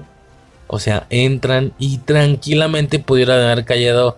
Olvida tú miles de años, 200 años antes, 300 años después. Güey, o sea, pero no sucedió. ellos entran justo en el punto temporal donde Kang les estaba llamando. Coincidentemente, ¿no? Y repito, no me puede decir nadie. No, no, no, es que Modo controló en qué momento entraran. No, Modo nomás prendió esa madre. Y todo lo que se tragara, la idea es que llegara hacia ellos. Pero ¿por qué las hormigas cayeron miles de años antes? Si me explico, está medio extraño. Entonces, bueno, ya en resumen y lo que se estaba diciendo antes el reino cuántico se puede utilizar de la manera que se te hinche un puto huevo. Tú puedes entrar y que adentro pase menos tiempo que afuera. O sea, 5 años adentro, perdón, 5 horas adentro, 5 años afuera. Puede ser al revés. Puedes entrar, que adentro pasen muchos años, miles de años, y adentro y afuera, perdón, unas horas. Que es a la inversa de lo que pasó en Endgame. Técnicamente es el efecto contrario. Bien, también puedes entrar y que pase el tiempo igual, 30 años allá, 30 años acá. ¿Ok? Y el último uso, pues básicamente viaja en el tiempo, tú te haces chiquito, entras al, reino cuántico y al salir, sales en el punto temporal que tú gustes salir. A ver, bajo la lógica de los dos ejemplos anteriores que acabo de dar, igual y tiene sentido. Si tú puedes entrar, durar 4 horas 5 horas, mientras afuera duras 5 años, sales 5 años después. Eso es viajar al futuro técnicamente. Si tú entras y puedes hacer que avance más tiempo adentro que afuera, no olvídalo, y no aplica. Es que te iba a decir, si tú entras y haces que adentro dure 2 horas, dures 2 horas y afuera pasaron 10 años, por ejemplo, y al salir sales 10 años después, eso es viajar al futuro. Pero no, viajar al pasado no aplica porque tú, tú te metes al reino cuántico. O sea, a lo que voy es que quería utilizar el método de las hormigas para el viaje en el tiempo que hacían en Endgame, pero no, porque ellas entraron, pasaron miles de años y cuando salgan, el caso simplemente es ese, que obviamente cuando los Vengadores entraban al reino cuántico no esperaban años para poder salir en otro, o sea, no, ellos era instantáneo. Este último uso no me queda bien claro, pero pues bueno, con más... Y, ay, fíjate, ok, ok, ok, ok. Con el viaje en el tiempo de los Vengadores, entonces se deshace o se invalida la pregunta que yo estaba haciendo sobre el espacio. De que si me hago chiquitito aquí, si, si tú haces a una persona chiquitita aquí, aquí donde estoy yo, no, por ejemplo, muy chiquitita, obvio, y luego avanzas 10 metros y vuelves a ser otra persona chiquitita ahí, Sí, básicamente, si te haces muy, muy, muy, muy, muy pequeño, luego avanzas 10 pasos y a otra persona la haces muy, muy pequeña, quedaron increíblemente alejados. Pero pues no, esto no tiene mucho sentido entonces, bajo la lógica en la que ellos en Endgame, quiero decir, se hacen pequeños en Nueva York y, al momento de hacerse grandes, no solo salen 8 años, después, 8 años antes, sino en Bormir, por ejemplo entonces, eh, eh, sí, sí, es cierto, no me acordaba. Entonces, con Endgame ya te da a entender que el, tema del reino cuántico a una profundidad en específico, no a cualquier profundidad, obviamente. Por ejemplo, Scott se hace pequeño a, medir 5 centímetros y no pasó absolutamente nada, ni dimensionalmente, ni espacialmente, ni temporalmente. Pero sí es un hecho que a partir de una cierta y específica profundidad, esa madre tienes control absoluto, ¿no? Sobre el tiempo, sobre, sobre todo. Es impresionante. De ahí que obviamente Stark, eh, digamos, complementara esa tecnología con un GPS para poderse mover libremente y a placer por el tiempo, ¿no? Pero sí, eh, digo, ya nada tiene que ver con esta película, pero me acuerdo que se me hizo muy increíble en su momento con Endgame. El decir, güey, el personaje de Ant-Man y su tecnología, ¿quién hubiera imaginado que iba a terminar siendo tan, tan importante? que iba a repercutir tanto en el evento final de toda la saga del infinito. Un personaje que pues podía estar ahí para complementar, para hacer más bola de los personajes que ya son y tal, pero no. Es su tecnología con la que viaja en el tiempo. Entonces me acuerdo que decía, qué forma tan particular de viajar en el tiempo, güey. Creo que es la más diferente que he visto. Digo, salvo excepciones ahí muy específicas, a lo mejor de contenidos más serios, pero a nivel un poquito más infantiloide y de cotorreo, Dije, güey, qué forma tan rara viajar en el tiempo. No solo viajan, sino que ellos se hacen pequeños. O sea, técnicamente ya no tiene nada de especial el poder que Ant-Man tiene. Porque técnicamente hablando, todos se están haciendo pequeños. Iron Man se hace pequeño. Eh, Capitán América se hace pequeño. ya no solo Ant-Man, todos se, están haciendo pequeños. Eso como que le quita lo especial al, al, personaje, ¿no? Sobre todo, y, luego se me hizo raro que algunos usaban su casco y unos no. Eso, eso también se me hizo, me acuerdo que en su momento medio extraño, pero bueno, si no tiene nada que ver. El caso es, ya en su momento hablaremos de eso. Claro que quiero algún día hablar de Endgame, pero bueno, el caso es que ellos se hacían pequeños y, al y, y, obviamente accedían a este reino cuántico en el cual ya puedes moverte libremente con respecto al lugar donde vas a salir.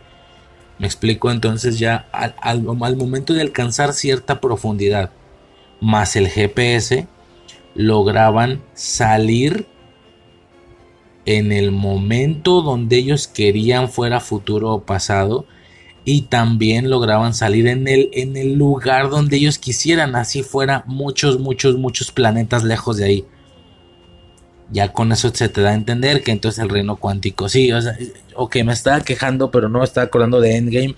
Endgame, esa es la premisa que da, o sea, ninguna premisa, o sea, es un uso completamente libre. Puedes entrar, puedes hacerte pequeño y al hacerte grande ya te haces grande en otro año, pasado o futuro y en otro lugar, así sea en otro planeta. Entonces creo que sí, todo lo que sucede aquí viene a dar completamente igual, simplemente que lo que está sucediendo aquí es eh, el uso del reino cuántico, pero sin ese control o con esa falta de control, un control que Stark ya había dominado, ¿no? Por el GPS ese que, que crea. Aquí ya no se tiene ese control, por eso es que se me hace extraño que a pesar de no tener nada de control sobre esta situación, Modoc logre que ellos caigan justo en su punto temporal, cuando tranquilamente pudieron haber caído miles de años antes, así como las hormigas, ¿no? Bueno, Total, llegan al reino cuántico. ¿Qué se puede decir de este reino cuántico, güey, estéticamente? Pues sencillamente hay una infinidad de memes, ¿no? O, infinidad de menciones de títulos. El título más amable que he visto es que esto es como una avatar pero naranja, ¿sí? Obviamente no tiene esa calidad de visión, pero hay un momento cuando vuelan con la mantarraya en el que pareciera que es lo que quisieron intentar, una escena avatar de que Mira nada más lo hermoso de estos paisajes irreales. Muy al estilo de cuando ya vuelan en Ikran y se ven las montañas flotantes y todo eso. Hay un momento en que vuelan en la mantarraya esa o no sé qué chingados era. Incluso que como que como que se hace de lado y toca el agua. Un pedo así muy poético. Y como que hubo un momento en el que quisieron dar a entender, mira, igual de bello que Avatar. Pero pues obviamente el CGI no es el mismo. Entonces, pues bueno, ¿no? La, mejor mención que, recibo sobre la estética de este eh, susodicho reino cuántico, la mejor es, es como Avatar, pero naranja, y obviamente no tan chida. Y la, ¿y qué será la peor? que he llegado a escuchar, pues, pues la comparan, la peor, la peor, pues la comparan con Spy Kids 3.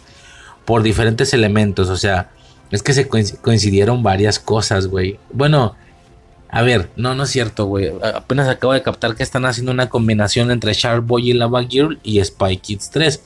La gente como que se está confundiendo en ese sentido. Creen que el señor eléctrico, que es el maestro este que se parece a Modoc, el del meme, creen que el señor eléctrico es de Spy Kids 3, pero no, el señor eléctrico es de Shark Boy y Lava Girl. Entonces aquí están haciendo una combinación de ambas cosas. Hay unas coincidencias, por ejemplo, te ponen la imagen de Shark Boy y Lava Girl donde las armaduras como de gamers de estos güeyes, porque, ojo, esa película se trata sobre un videojuego. Mira, mucha, mucha, mucha broma, mucha burla, pero esa película me marcó, güey. O sea, la vi en el cine, güey, se me hizo increíble. Definitivamente tiene que caer esa película algún día al podcast. Nada, güey, me marcó. Luego hablamos de eso. Fue increíble esa película, güey. Para mí y a esa edad, obviamente. Y hay una parte donde están, eh, obviamente, pues, los tres de traje, güey. Está Scott, bueno, está Ant-Man, Wasp y, y, esta vieja, ¿no? Casi. Esta preciosa, preciosa niña. Y, y, que, y que obviamente pone la imagen de acá de Spy Kids 3, donde está Juni. La morra esta del morado. No me acuerdo, pues, total que se ven iguales, ¿no? Se ve así de que rojo, eh, amarillo y morado, ¿no? O sea, como que coincide. ¿Quién? Ah, pues sí, ok. Recordando los colores, entonces tendría que estar eh, Carmen al Carmen enfrente en lugar de Scott. Y luego a un lado en lugar de Avispa Juni, que es el que tenía la armadura amarilla. Carmen tenía la roja con la garrota, Juni tenía la amarilla y la novia Dimitra o Dimitri, si no, Dimitra se llamaba, ¿no? Algo así, la armadura morada, como si fuera Casilán, ¿no? Pero bueno, total que hacen la comparación y pues se parecen, o sea, están las tres armaduras del mismo color, como que la textura de la armadura es hasta cierto punto similar, entonces bueno, ahí como que se entiende esa parte bien. Eh, ¿Qué otra cosa, güey? Pues obviamente el señor eléctrico, que es comparado fuerte, fuertemente con Modoc y con el tema este de Sharkboy y Lava Girl. El mismo CGI del, del, ambiente o del fondo de Sharkboy y Lava Girl o de Spy Kids 3 se compara con el de esta película que está muy, muy, muy pinche, güey, muy culero. Eh, muy mal CGI y tal. Bueno, eh, poco más que mencionar, yo creo, por parte del, del, lugar serían como que los dos, los dos extremos, güey. Sí, es como si combinaras Avatar, pero con un estilo naranja. Eh, junto con el tema ahí medio de Spy Kids o, que a ver esto último de Spy Kids o Sharkboy y Lava Girl es más de cotorreo no tanto porque verdaderamente parezca que se ve así están exagerando, obviamente, ¿no? Claro que están exagerando con el tema de que el CGI se ve así como en esas películas, pues claro que no. Eh, pero es, es, como una broma, ¿no? Star Wars, mucha gente la compara con Star Wars, no sé bien por qué. Supongo que por el tema de las naves y todo eso. Si dicen que es como la más Star Wars de, todas las películas. Mm, se me hace raro como no, como no una película de Guardianes ha recibido este título. Pues bueno, ¿no? Pero pues ahí está. Eh, poco más que mencionar por ese lado, güey, por la estética de, de, de, de, Avatar, iba a decir, del reino cuántico en sí, pues está padre. Ah, sí, como decías, por los vehículos, ya aquí puse la anotación de estos vehículos. Ah, por los vehículos y por los aliens. Es cierto, hay otras razas en el reino cuántico que pareciera o diera a entender que, que sirven para estos típicos chistines de aliens es como si fueran aliens. El güey de la goma y que quiere hoyos o no sé qué. Ah, bueno, sí, el chiste de los siete agujeros. Obviamente yo también los conté, todos los contamos. El güey este de la lamparota que tira un rayo, como tipo cabeza de lámpara que tira un rayo. Se parece al de Pixar, güey. El güey, la lamparita esa que brincaba entre las letras. Así, güey, está igualito. Pues poco más, ¿no? más por. Ah, y luego hay un momento entonces disque marcado parecido a la cantina de Mouse Eisley. Por esto, ¿no? Por, por, ser un bar y por haber muchas razas distintas en las, en las diferentes mesas, ¿no? Un par de paralelismos ahí con Star Wars, unas cosas ahí hasta cierto punto parecidas, pues bueno. Poco más, yo no tengo mucho que decir en ese sentido. Me da igual, como te digo, una vez entendiendo que no, una vez entendí que no era un evento pues ya, yo me dejé llevar y lo que saliera dije, ah, está bien, ah, está bien, ah, está bien, no vale madre. Aún así, hay un par de cosas que sí son sumamente molestas, ¿no? Como el tema de la baba, de que tienen que tomar la baba para entender el idioma.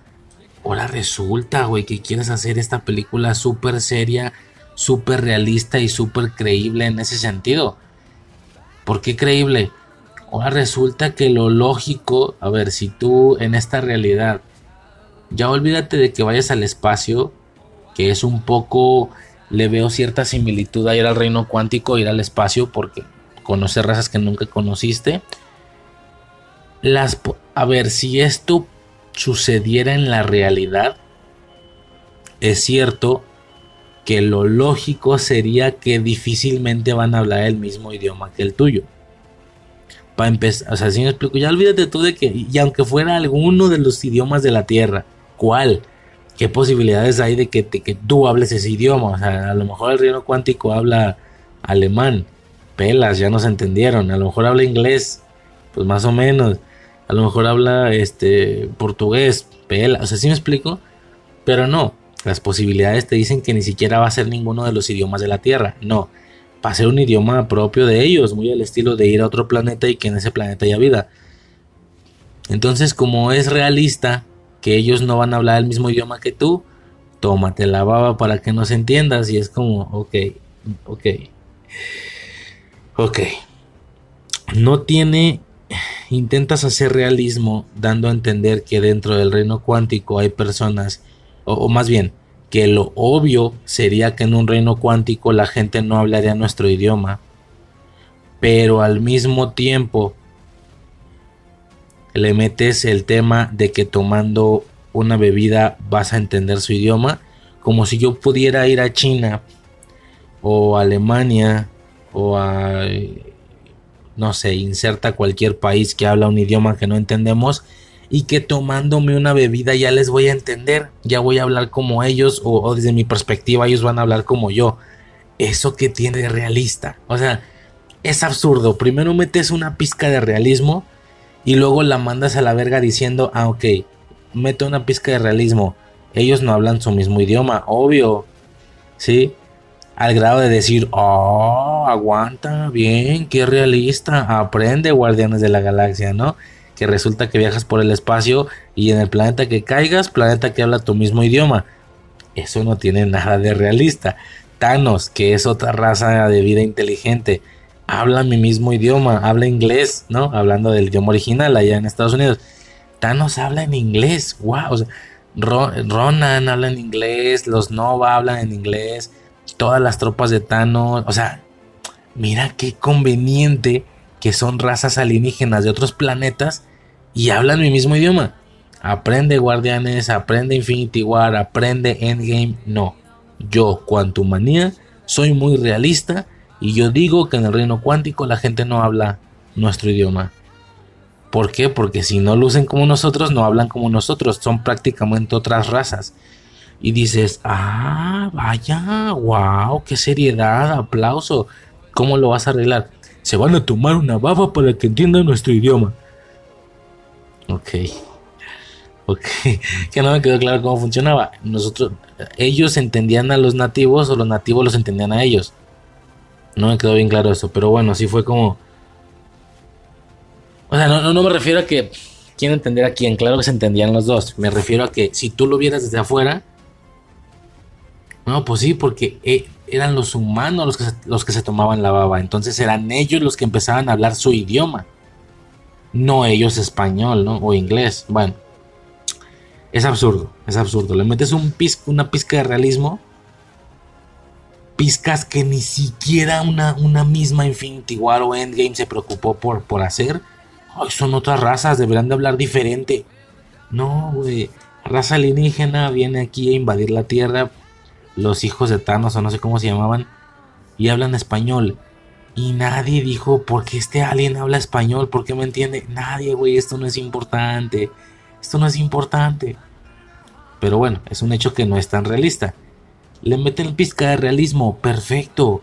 ¿Cómo la arreglas con una baba? ¿Y qué tiene de realista que alguien que habla un idioma diferente a otra persona tomándose una baba? Bueno, ya, me clave mucho con la baba. Es una estupidez. Es una estupidez completa. Eso sí me molestó. Aún con los bajos rangos o las bajas expectativas que llevo, me, me cago un chingo, ¿no? Todo el tema de la secuencia del personaje de Bill Murray, pues en su momento a la gente le hizo mucho ruido, se emocionó y luego se decepcionó por la poca apariencia o la poca importancia en la trama que tiene. Pues mira, no sé, güey, es que yo, yo no. No, no me vale madre, güey. A mí me vale madre todo este tema, güey. A mí desde que salió el trailer fue de, ah, ok, Bill Murray. Bueno, eh, bueno, está bien. Bueno, ok. Y luego, no, Bill Murray, no mames, la película ya es una verga. ¿por qué, güey? O sea, queda claro que ni es el protagonista, ni es el villano, ni es un mono que vienes a agregar para que quede hacia futuro, o sea, un héroe que va a servir para el siguiente junte. Lo explico, ni es un protagonista, Scott Lang. Ni es el villano, Kang. Ni es un personaje que aunque no es protagonista, viene aquí a hacer su debut y sabemos que, que de aquí va a seguir avanzando hacia futuro para siguientes eventos. Cassie Lang, por ejemplo. Si no es ninguna de esos tres, ¿por qué se supone que va a ser muy importante? Segundo, es que Bill Murray es el... Ah, bueno, está bien, cálmate, no me grites. Ok, Bill Murray es, bueno, está bien, ok. Si tú dices, a mí me vale verga. Perdón, qué falta de respeto tal vez, ¿no? A un señor o actor. Yo estoy hablando del personaje, ¿no? El actor. No tiene sentido el por qué sea un personajazo. O sea, seguramente va a salir cinco minutos. Como, como siempre lo ha hecho. ¿Qué no has visto Zombieland? Cuando este güey sale, sale cinco minutos y es para hacer un chiste. nomás para decir que salió Bill Murray. Bueno, pues si tú dices que sí, pues no está bien, ¿no? No, es que Bill Murray es el. Ah, está bien, pues tranquilo. Ok. Sí, seguramente va a ser el protagonista, no Scott, va a ser él. El que en cuanto entre, él va a ser el principal y él le va a ganar a Kang y. Tranquilo. ¿Qué pasa? Avanza la película. ¿Cómo es posible que usen a Bill Murray de esa manera? ¿Para qué te traes a gran actorazo, señor, si no lo vas a utilizar? Que la verga, pues yo te dije, güey, pero tú jurabas que no. Bueno, estuvo rarísimo ese tema con otras personas. Yo nunca entendí dónde la importancia. Yo lo vi en el trailer y dije, ah, va a ser un chiste. Va a ser un chiste este güey, fin del pedo. Nada sin importancia. Pero bueno, ahí está. Bill Murray. a mí me valió verga. A mí. Pero pues yo no, no sé por qué hubo tanta. Tanto abrazo, güey. O sea, no digo que no haya abrazo, sino que creyeran que, iba a ser algo de lo que cantadamente iba a ser. Era obvio lo que este personaje iba a representar y tal cual fue lo que terminé viendo. Es más, hasta duró más de lo que yo creí que iba a durar. Yo no entiendo de dónde hay gente molesta, pero... Ah, pero bueno. Ok, eso por ese lado. Bueno, lo que ya se estuvo mencionando, obviamente, que Janet estuvo, Janet, Janet Van Dyne, no sé cómo se diga, estuvo clavando, rico y delicioso, perfecto. Eh, Hank no se quedó atrás, llegó él también tuvo parejas y tal. Súper romántico el tema de que, pues sí, pero yo también tuve parejas, pero pues valió madre. ¿Cuál fue el problema? Que no eras tú. Y yo, ay, eso chingama, eso hijo de la verga. Me identifiqué mucho por si, digo, si escuchaste el de Eterno Resplandor, sabes que me identifico totalmente con esta situación. Dije, bien, eso chingo. Eh, el tema de Modoc, pues un chiste, ¿qué, te digo, güey? ¿Qué te digo? O sea, te voy a hacer... Es que, ¿qué te digo, güey? O sea, Modoc, olvídate de esta película. No, que no lo viste antes. No sé si saliera en caricatura. Vaya, yo ya... A ver, yo estoy lo suficientemente dentro del mundo de Marvel para no saber bien de qué iba o qué poderes tenía, pero claro que reconocerlo visualmente. Y por juegos, por bla, ¿no? O sea, no leo cómics yo. Nunca he leído cómics, quiero decir. No que yo no, no que yo no lea. Algún día puede ser, pero no he leído cómics. Que, o sea, basta con ver su aspecto para entender que el personaje, el, personaje en sí, la misma existencia del personaje es un puto chiste. Es un chiste. Claro, puede ser que alguien venga y me diga, pues mira Riser que no, porque en este juego o en este cómic o en tal arco o en tal caricatura fue un, un rival verdaderamente importante, inteligente, un riesgo, un, un, ¿cómo se dice? Un desafío a vencer. Ah, chinga, pues, pues, bueno, yo de bote pronto y juzgando el libro por su portada, yo veo el aspecto de este mono y yo digo, güey, desde aquellos años, desde que se haya creado en los cómics, se creó para hacer un chiste. Si un personaje se creó para hacer un chiste, pues qué importa que ese chiste lo pasen a live action para seguir siendo un chiste. No, o sea, yo, yo, esta situación de que Mucha gente se ofendió de que lo que hicieron con Modoc no puede ser. Vato, ¿alguna vez fue importante o serio este personaje? O sea, ahora resulta que salen los fans de Modoc de toda la vida. Yo leía Modoc en los 60 Era mi personaje favorito. No, no Iron Man, no Spider-Man, no Ghost Rider, no Thanos, no Galactus. Modoc era mi personaje favorito.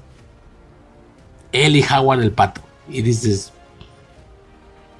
bueno, si tú dices, o sea, ¿por qué tanto rollo, güey? Yo no entendí. Yo, yo, yo, yo, yo, yo, pero yo no soy comiquero. Yo explicaba en Acólitos que una, una posible razón es porque, digo, ya sabes, ¿no? Hay juegos que entran y la rompen. Obviamente salen muchos juegos al mes o muchos juegos al año pero hay por ahí unos, no sé cuántos, habría que contarlos, hay por ahí unos cuantos juegos al mes que sí la rompen, tanto que llegan a trascender esa barrera del gamer. Y no solo los gamers, las personas que no acostumbramos a jugar videojuegos de esta manera. De esta manera digo, porque sí que juego en el celular, pero de esta manera. Eh, pues sí que estas personas a lo mejor acostumbran a, jugar. Y, y, llega el de antes de continuar con esto, si no se me va a olvidar, me acabo de acordar. Con lo de modo que entiendo que puedo estarme equivocando. ¿Por qué? Porque si a mí me preguntas otro personaje que para mí también estaba hecho para hacer un chiste de Armin Sola. Dices, güey, no me pinche cara hablando en una computadora. Ese güey también es un chiste. Es más, a veces los confundía. Me confundía entre Modo y Armin Sola. Pero igual y Armin Sola creo que no tira tanto para valer verga. Y aún así no sería el villano principal de una película entera. Justo por eso es que lo metieron de la manera que lo metieron ya en el MCU. Sí, o sea, no, o igual y si es un chiste Armin Sola, mire, yo no sé de cómics, te digo, pero yo de bote pronto, neófito, morro que no tiene ni idea, yo te diría que personajes como Armin Sola, personajes como Modoc, son hechos para hacer un chiste, güey. ¿Sí? Ahora, en el caso de los villanos puedes meterlo y rápido se va a acabar. En el caso de los héroes que están hechos para hacer un chiste, como toda la gente va a entender que en el momento en el que tú metas un superhéroe ya va a ser parte de la plantilla de los Vengadores, ¿por qué crees que no han metido a Chicardilla? Porque no hay una manera real, realista y concisa de meter a este personaje y que sea seria. No tiene sentido. Y en el... Vaya, ni la misma Marvel, güey, tenía esas posibilidades. Por lo absurdo que se ven los puñotes y las manotas. Aún así, ¿viste qué pasó? La única manera de poder meter a Miss Marvel a, esta realidad, a que se sienta más serio, pues es cambiándole los poderes y ahora generando este proyecto, estas cosas de luz. Supongo yo que va a ser la única manera de traer a la chicardilla cuando la traigan, si es que la traen. Cambiando por completo el método y el funcionamiento de sus poderes y pues no sé, no se me ocurre, a lo mejor generando proyecciones de luz de ardillas o, o, la pura cola de ardilla, pero en proyección de luz parecido a misma. Es que no tengo ni idea, no tengo ni idea cómo es que puedan adaptar esta, esta parte, por eso no lo han hecho. Entonces, güey, hay personajes que están hechos para hacer un chiste. ¿Qué pasa? Si es un héroe, pues al héroe no te lo traigas, porque al héroe que te traes, héroe que tiene que aparecer en unas cuantas películas. El villano, ah, el villano no importa, es un chiste, es así, tráetelo. ¿Por qué? Porque el villano es un chiste, lo traemos, se acaba la película, fin del villano, ya nos gastamos el cartucho e hicimos la referencia de que, hey, si ubican, Modoc, el de los cómics, estamos, seguimos adaptando personajes. La adaptadera no para, no paramos. Primero el mandarín, luego Modoc, luego, ah, bueno, está bien, ok y ya nomás te agarras los más importantes. Es que ese es el problema de las películas, ¿no? Que en los cómics un, solo villano, así fuera un, Red Skull, por ejemplo, te dura muchos, muchos cómics de Capitán América, muchos números. Un Red Skull en el, o un villano más bien, voy a generalizar, un villano en el MCU no funciona así, no es como que un mismo villano, si me explico, o sea, un, Joker en, en Batman, son estos personajes que una y otra vez están cagando el palo y una y otra vez el, héroe resuelve el problema. Al grado de casi casi al estilo de Scooby-Doo, imagino un Red diciendo en el cómic número 127 de qué sé yo, no estoy mamando. Imagino un Red diciendo, no puede ser, de nuevo no logré mi cometido si no hubiera sido por ese tonto Capitán América. O sea, de que se han enfrentado tantas veces que eso no importa, ¿no? En las películas es diferente, porque en las películas al no ser como, como series y así, una, imaginas una serie de Capitán América, rollo mentes criminales, donde cada vez Red hace un intento diferente, pues no. En el MCU es diferente, o en el mundo cinematográfico es diferente. En el mundo cinematográfico hay de tres, según yo, estoy generalizando, hay de tres. ¿Qué tipo de villano puedes llegar a ser? El villano suficiente para ser el villano completo de una saga. De una saga, estoy hablando de diferentes fases, de tres fases. Obviamente este puesto lo tienen personajes muy específicos como Thanos, ahora Kang, Galactus, clarísimamente va a ser ese tipo de villano. No se me, no se me ocurre que otro pueda llegar a ese a esa sensación. Tal vez un null Estoy pensando, déjame ver. O sea, estos villanazos gigantescos de Marvel tan gigante. Y, yo no sé de cómics. Yo puedo identificar porque en un videojuego son los jefes más culeros, güey. O sea, por ejemplo, en el, en el, ¿cómo se llama? En el Marvel Future Fight, que lo jugué un rato, eran los personajes más potentes, güey. En Marvel Snap son de las cartas más chidas y de las que más quiere, quiere la banda. es por juegos, porque yo de caricaturas no vi mucho.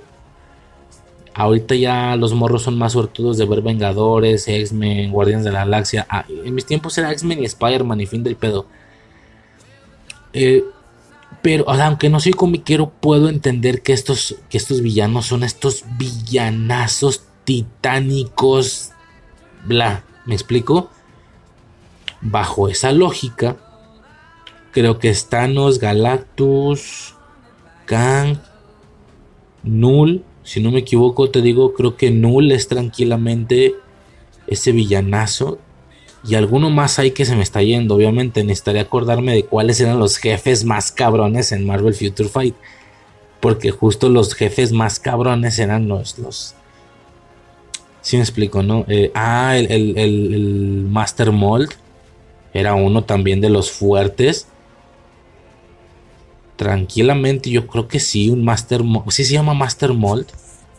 Bueno, perdón si se me está yendo alguno, güey. No me acuerdo, pero sí, Master Mold era otro de los super personajotes. Que es el, güey este como, como papá de los sentinelas. Como el papá sentinela, digo, no sé bien. Vamos a cambiarlo a cuatro categorías, ¿no? Cuando eres villano hay de cuatro. O eres eh, un villano de saga, de saga, o sea, de tres fases. O eres villano no lo suficientemente no, eres tan grande para ser de saga, pero tampoco eres un personaje de una sola película, de un solo héroe. Entonces te vuelves un villano de una película de Vengadores. Pon tú que es algo fuerte también, ¿no? Eh, por ejemplo, Ultron, Loki, etcétera, ¿no?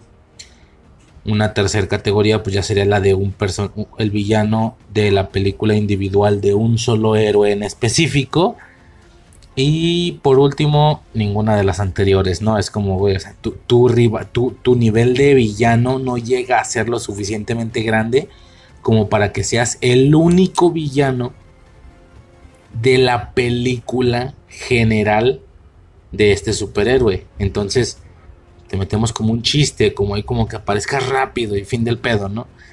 De ahí que Modoc se ha utilizado como un chiste, de ahí que en su momento eh, lo hicieron también con con Armin Sola, si no me equivoco. Que, a ver, todo esto ya está sujeto a lo mejor a gustos, ¿no? Por ejemplo, un Red Skull a mí se me hace lo suficientemente grande, no para ser el villano de una saga de tres fases, pero se me hace muy pequeña una participación de Red Skull en una sola película.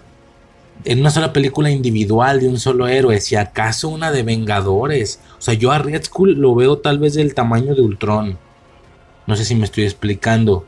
Gela un poco lo mismo. Yo a Gela la veo como al nivel de Red Skull y de Ultron. Que sería más para una película de Vengadores, no una película individual. Pero pues bueno, unas por otras, ¿no? El caso es que personajes tan icónicos, con tanta participación y tan poderosos, tan fuertes en el mundo de Marvel, sobre todo eso, muy fuertes, muy recurrentes, al salir en el MCU terminan eh, limitados o terminan su, vida, su vida útil termina siendo acortada a una sola película. Personajes que han estado décadas en los cómics. Red Skull ha estado décadas batallando, eh, batallando siendo el rival de Capitán América. Es, su Joker básicamente. Eh, a Hela en, cómics se, le ha podido observar muchísimas veces. Eh, si me explico, los Sentinelas, Master Mold, Thanos, no se diga.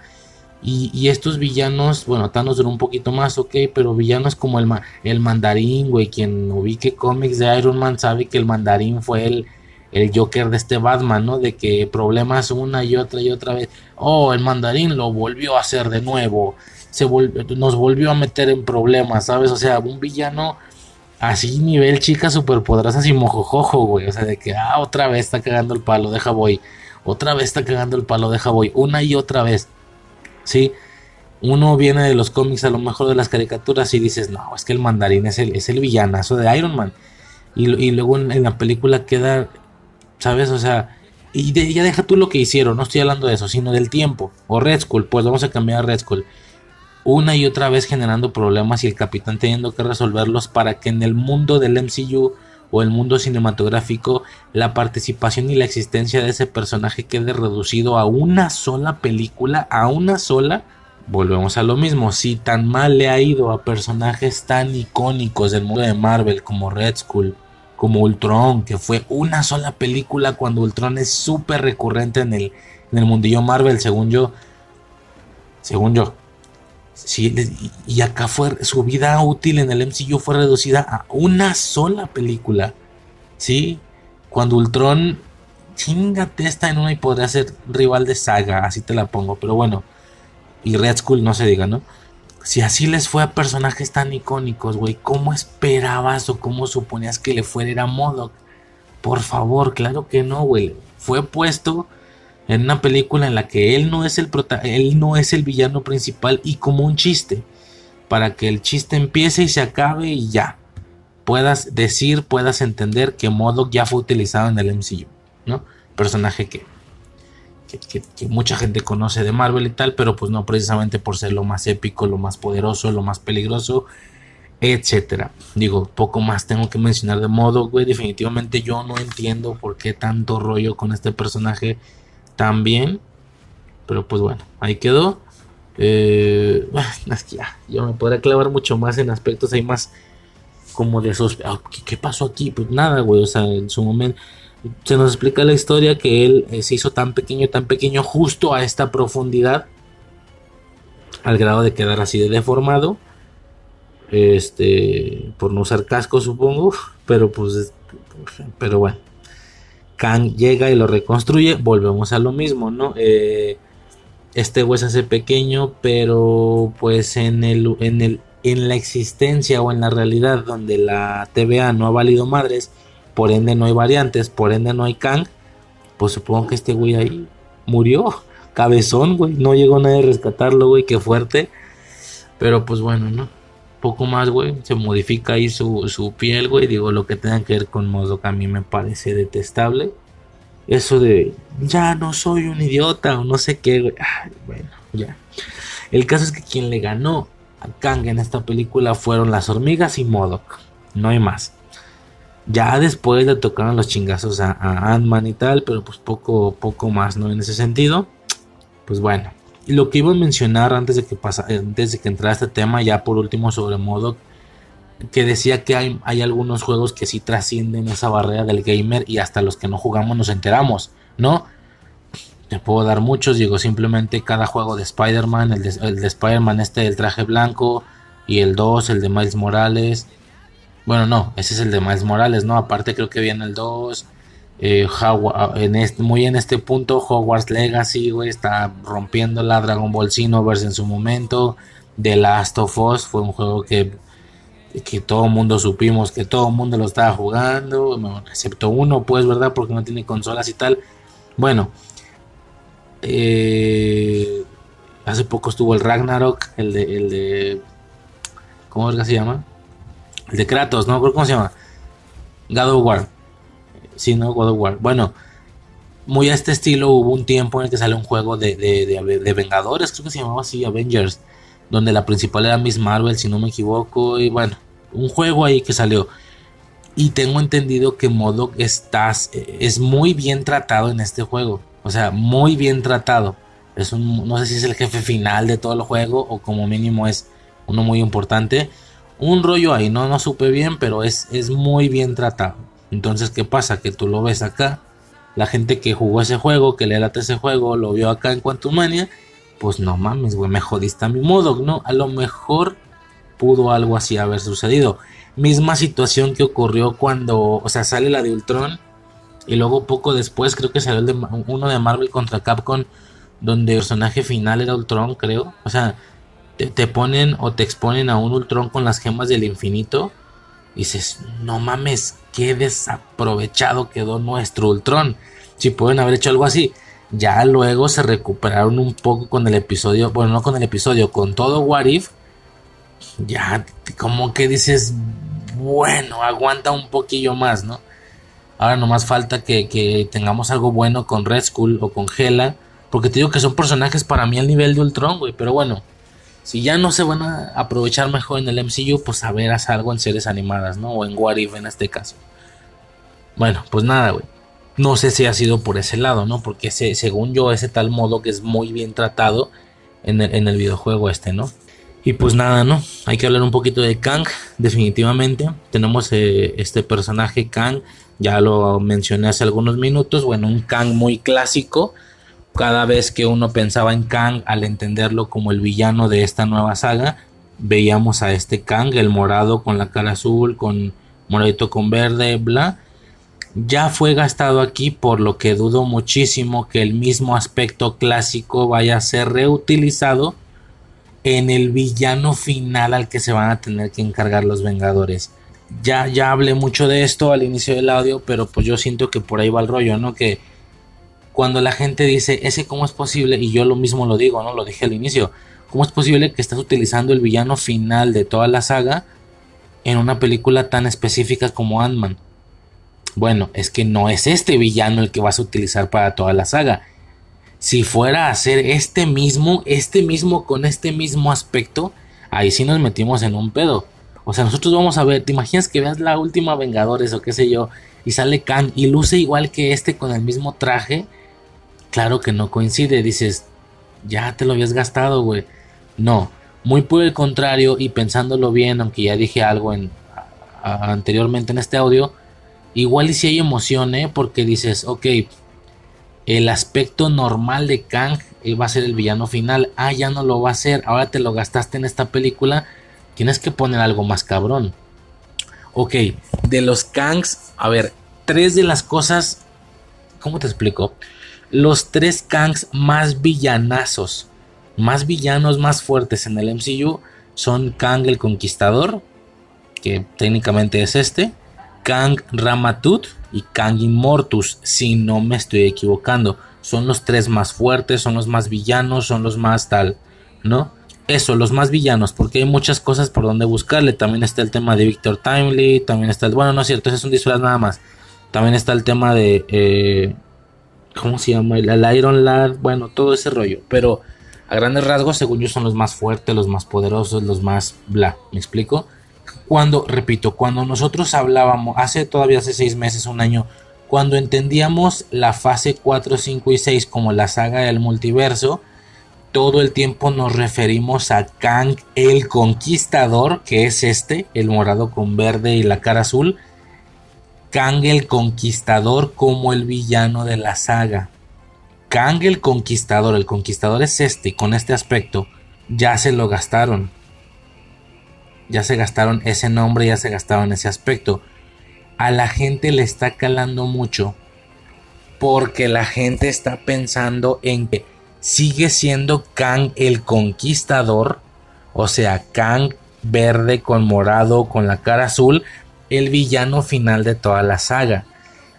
O sea que vamos a ver a este mismo señor con este mismo aspecto al final de toda la saga del multiverso como villano final.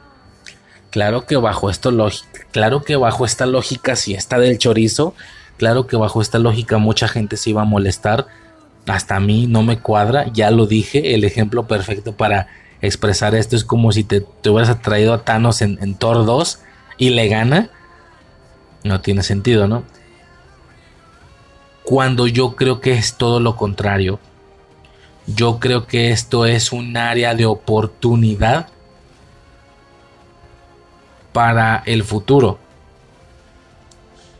No creo que Marvel sea tan estúpido para darse un balazo en el pie al nivel de, de que el villano que va a ser el villano final de la saga, Kang el Conquistador, te lo hubiera puesto desde antes en una película X única y específica como Ant-Man 3. O sea, no creo que, que Marvel vaya a tomar este diseño, este personaje, vaya, a Kang el Conquistador y lo vaya a meter como villano final. Ya no, con más razón. El hecho de que te lo hayan puesto aquí y le hayan ganado te da a entender que ya no van a usar a Kang el Conquistador. Entonces, cambio de planes. Ya no es Kang el Conquistador, a lo mejor sí un Kang, pero no Kang el Conquistador, el villano de toda la saga del multiverso. Entonces, te gastas a Kang el Conquistador en una película que no es ni de cerca de las películas finales del evento. Porque van a ser muchas películas finales, todas las de Vengadores, supongo, y alguna otra cosilla por ahí. Supongo, no sé. Te gastas a Kang el Conquistador en una película que ni siquiera es un junte o una película de Vengadores chida. Y en su misma película te gastas en la postcréditos a Rama Tut y a Immortus. Cabrón, ya te gastaste a los tres Kang chidos a los tres Kangs importantes maquiavélicos villanos de los cómics. Eso de bote pronto parece algo malo, sí. Pero al mismo tiempo no, piénsalo bien. No tiene sentido que ellos estén gastando algo que pensaban utilizar para después. Al contrario, el hecho de que ya se gastaron al, al, conquistador específicamente, que repito, Kang el conquistador con ese nombre y con ese aspecto era, el, era la cara que le poníamos al villano final de toda la saga del multiverso. Con esto ya no lo es. Con esto ya no lo es. Algún Kang puede ser, pero no ese. No el conquistador, no con ese traje. Eso ya, ya, ya se desechó. Ya decidieron gastarse aquí. Y como si no fuera suficiente con eso, con gastarse al Kang más importante en los cómics, ya se gastaron también a Ramatut y a Inmortus, que aunque no están muertos todavía, para mí ya están gastados, ya es como, ah, ya nos cargamos al conquistador y, y, a ver, déjame, déjame voltear a ver a los cómics. ¿Cuáles son los importantes? El conquistador, Ramatut e Inmortus. Ok, ¿cuál dijimos que ya, ya, ya me gasté? Ya deseché, ya tiré en esta película. Visto como si yo fuera Kevin Feige, ¿no? ¿Cuál gasté dijimos? El Conquistador. Ah, ok. Ahí te van Ramatut y Inmortus también. Toma, te los regalo, chingue madre. Ah, cabrón. O sea, así de vale verga. Entonces, ¿cuál es el plan? Sí, creo que esto muy, el, ya pensándolo bien, creo, creo que esto muy por el contrario, en lugar de molestar, emociona. Porque es como, ok, decidiste gastarte al, a Kang el Conquistador, entonces no es el villano de la saga. ¿Qué es? ¿Qué es el villano de la saga? Por lógica y en situaciones generales, las cosas apuntan al Beyonder, ¿no? Quien sepa de cómics y tal sabe de ese pedo. Yo no, pero me informé. Técnicamente hablando, puede llegar a ser el Beyonder. Aunque sería un poquito anticlimático el tema de que el villano que empezó siendo el villano de la saga al inicio de la saga no termine siendo el villano al final de la saga y que al último momento cambian a Kang y ya no sea Kang y ya sea Beyonder, un personaje que no estuvimos teniéndole miedo o no estuvimos esperando durante toda la saga. Es como si en Infinity War, siendo que Thanos era el villano de toda la, de toda la saga, de toda la saga, fase 1, 2 y 3, es como si al final, poquito antes de Infinity War o en mero Infinity War, se cargan a Thanos y el villano es otro, hubiera estado anticlimático. De hecho, mucha gente lo pensó. Cuando empieza Endgame, matan a Thanos y dices, güey, ¿y ahora quién va a ser el... O sea, la gente... Ahí te va. Yo me acuerdo que un insider en aquellos tiempos dijo que, había un rumor que, que se había filtrado, que el plan de la saga del infinito era que, que Thanos no terminara siendo el villano final, final, final del universo. Que el final iba a ser Ultron otra vez. Que de alguna manera iba a revivir Ultron se iba, o sea, Thanos iba a juntar las gemas, Ultron es el que las iba a utilizar y, esa batalla final, esa batalla final de Endgame iba a ser contra Ultron infinito. Me acuerdo que en su momento me agradó mucho la idea estéticamente por ver a un Ultron infinito en live action. Digo, y bueno, en live action, o sea, no existía What If todavía. Ya después lo vimos aunque sea animado, pero yo me lo imaginaba en live action, güey. O sea, güey, debe ser una locura por una parte. Pero por otro lado dije, güey, esto suena muy anticlimático, la gente se va a enojar. ¿Cómo es posible que el villano que pareció que iba a ser el villano durante toda la saga, ahora ya no lo es? Al último momento ya no lo es, no tiene mucho sentido. ¿A qué voy con esto? Kang viene a cumplir la función de Thanos, es el villano de toda la saga desde que empezó la saga. no tiene mucho sentido que al último momento lo vayan a cambiar por otro, sino por el Beyonder. O sea, no tiene sentido que lo vayan a cambiar por otro, por ejemplo, por el Beyonder. Es como, güey, Kang fue el villano. volvemos a lo mismo. Es como si al último momento te quitan a Thanos. Ah, y decía que como vimos Endgame y vimos cómo matan a Thanos al inicio y dije, la película va empezando y Thanos ya se murió. El, el rumor es cierto, el rumor es cierto, güey, el villano final es Ultron pero está un poquito anticlimático, güey. O sea, Thanos fue el villano de toda la saga para que termine no siendo el que va a estar hasta el último momento, sino que al último momento te pongan otro. ¿Sabes dónde me pasó eso en Naruto? Ah, cómo me cagó eso, güey. Que el villano, a lo mejor no de toda la serie, pero sí de toda la parte final, desde un punto muy temprano de la serie en Shippuden, es Madara, Madara Uchiha. Y ya en la pelea final, ya en los últimos momentos, ya cuando la serie se va a acabar, pum pum, rápido, a chingar a su madre Madara, ahora, ahora esta vieja es su villana. A chinga, ¿y quién es? O sea, que debo así al putazo y hasta el último momento cambiaron a Madara por otra morra. Y dices, güey, Madara ha sido el villano de. Y dices, güey, Madara ha sido el villano de toda la. O sea, no de toda la. De hecho, si esas vamos, Madara ya es la segunda vez que lo hacían, porque Orochimaru era el inicial. Primero es Orochimaru, ah, no, ya no es, ahora es Madara. Ah, o sea, ah, ya, ya no es Madara. A, último momento, en los últimos, o sea, ya ves los últimos capítulos, mejor esta vieja. Así. En su momento pensamos de que, güey, ¿te imaginas que Thanos parecía ser el villano de toda la, de la saga? Y al último momento, no, mejor él no, mejor Ultron. Ya en la última película hubiera estado un poquito como, como anticlimático. A eso voy con que yo creo que va a ser anticlimático el que a último momento te digan, ah, no, no va a ser Kang, mejor el Beyonder. No tiene mucho sentido. Pero al mismo tiempo es un hecho que ya se gastaron, ya desecharon a Kang el Conquistador.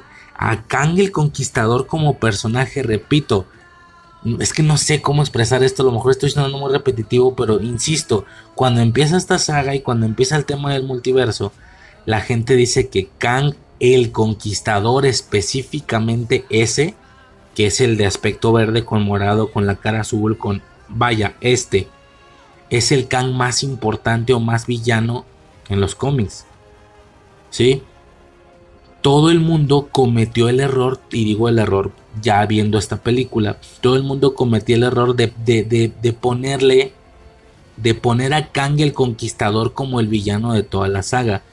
Claro que si te traes al villano de toda la saga a una película en específico, te enojas. Pero, güey, es que entonces Kang el Conquistador va a terminar por no ser el villano de toda la saga. Fue el villano solo de esta película. Y de paso, ahí te van Ramatut de Inmortus también. No los necesito. Quédatelos, te los regalo. Y dices, no necesitas a los tres Kangs más importantes de los cómics entonces, ¿qué vas a hacer? ¿No? De ahí mi idea. Para no hacer esto, pero tampoco hacerlo del Beyonder, van a mezclar las dos ideas y van a terminar generando una variante final, una especie de Kang Beyonder, un Kang todopoderoso temporalmente hablando, que al final técnicamente sí va a resultar siendo este, el conquistador, pero ya no va a ser el conquistador, ya no va a ser ese traje, ya va a tener un aspecto más similar al Beyonder. En ese sentido, güey, parece que aquí lo. Yo todavía no entiendo por qué la gente dice, es que ya se murió. Güey, no, no, no, que no viste la película. Se fusionó o quedó atrapado dentro del núcleo y, que ese núcleo era el motor de una máquina tanto temporal como multiversal. ¿Qué te da a entender esto? Pues que obviamente va a absorber los poderes y ahora él es, él el que se puede desplazar libremente temporalmente y multiversalmente. Chingate esa peor cosa. Ya no necesita una nave, ya él mismo es el vehículo, ya él mismo es el ser supremo. Si me estoy explicando, el Beyonder, pero un Kang. No sé, no sé, no sé, no sé. Obviamente estoy teorizando demasiado. Las cosas pueden suceder muy diferente. Solo digo eso, que oficialmente, señores, y a partir de este momento, Kang el Conquistador, o sea, con ese nombre y con ese aspecto morado con verde y azul, ya no es el villano de la saga del multiverso. Lo era, todo el tiempo se estuvo diciendo, desde que salió Infinity War, me acuerdo que decían, ok, ya pasó el villano Thanos. ¿Quién es el siguiente? Pues no sé. ¿Quién crees? ¿Quién es el que se debió de haber dado cuenta que empezaron a viajar en el tiempo y esto le molestó? Kang. Él tiene tecnología para viajar en el tiempo. Kang el Conquistador, con ese aspecto, yo vi ese aspecto desde aquellos tiempos, yo no lo conocía de antes. Yo vi ese aspecto desde 2018, güey, ese aspecto morado con azul. Ah, este va a ser el siguiente. Ok. Porque se supone que seguramente llamaron su atención al viajar en el tiempo. Bueno, al final no fue así. No llamaron su atención, ni mucho menos. Este, güey, fue, fueron otros, otras razones, fueron otros motivos, pero, pero pues sí, desde, desde en su momento lo, lo mencionaron, me acuerdo. Ah, bueno. Pues no, nada, o sea, yo, yo llevo desde que empezó la fase creyendo que Kang el Conquistador iba a ser el Thanos de este nuevo, eh, que, que iba a ser Thanos el titán loco, si es que me explico. Ah, no, ya no va a ser el Conquistador, puede ser Kang. De hecho, debe ser Kang todavía, el villano, porque repito, va a estar raro que al último momento lo cambien por otro, que en todo caso deberá ser el Beyonder. No, tiene que ser Kang pero también estaría chido que fuera el Beyonder.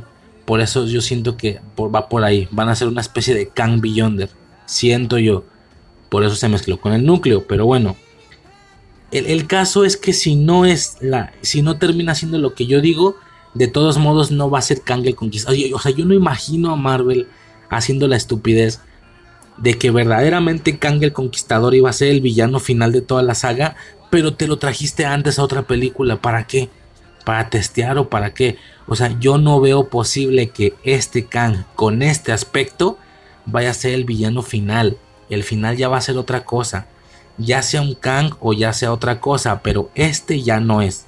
Así que lo digo por última vez, señores, oficialmente Kang el Conquistador pasa a ser, pasa a ya no ser el villano de la saga del multiverso.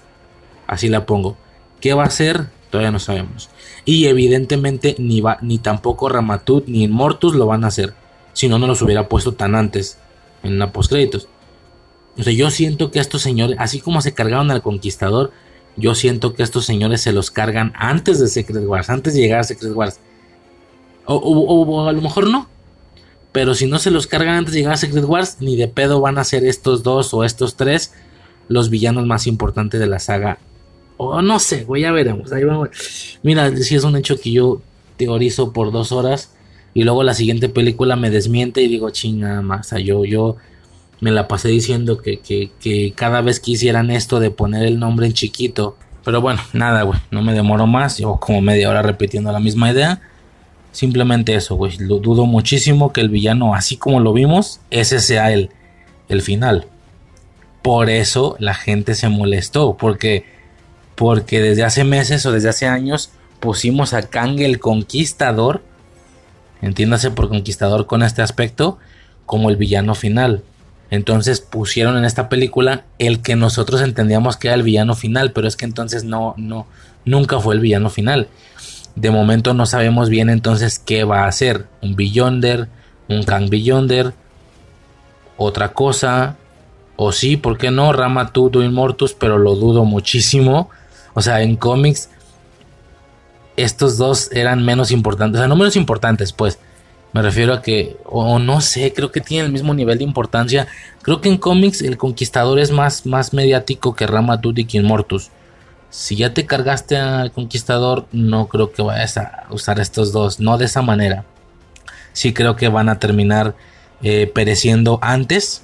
No sé qué tan antes, pero sí ni de cerca van a ser los importantes, ¿no?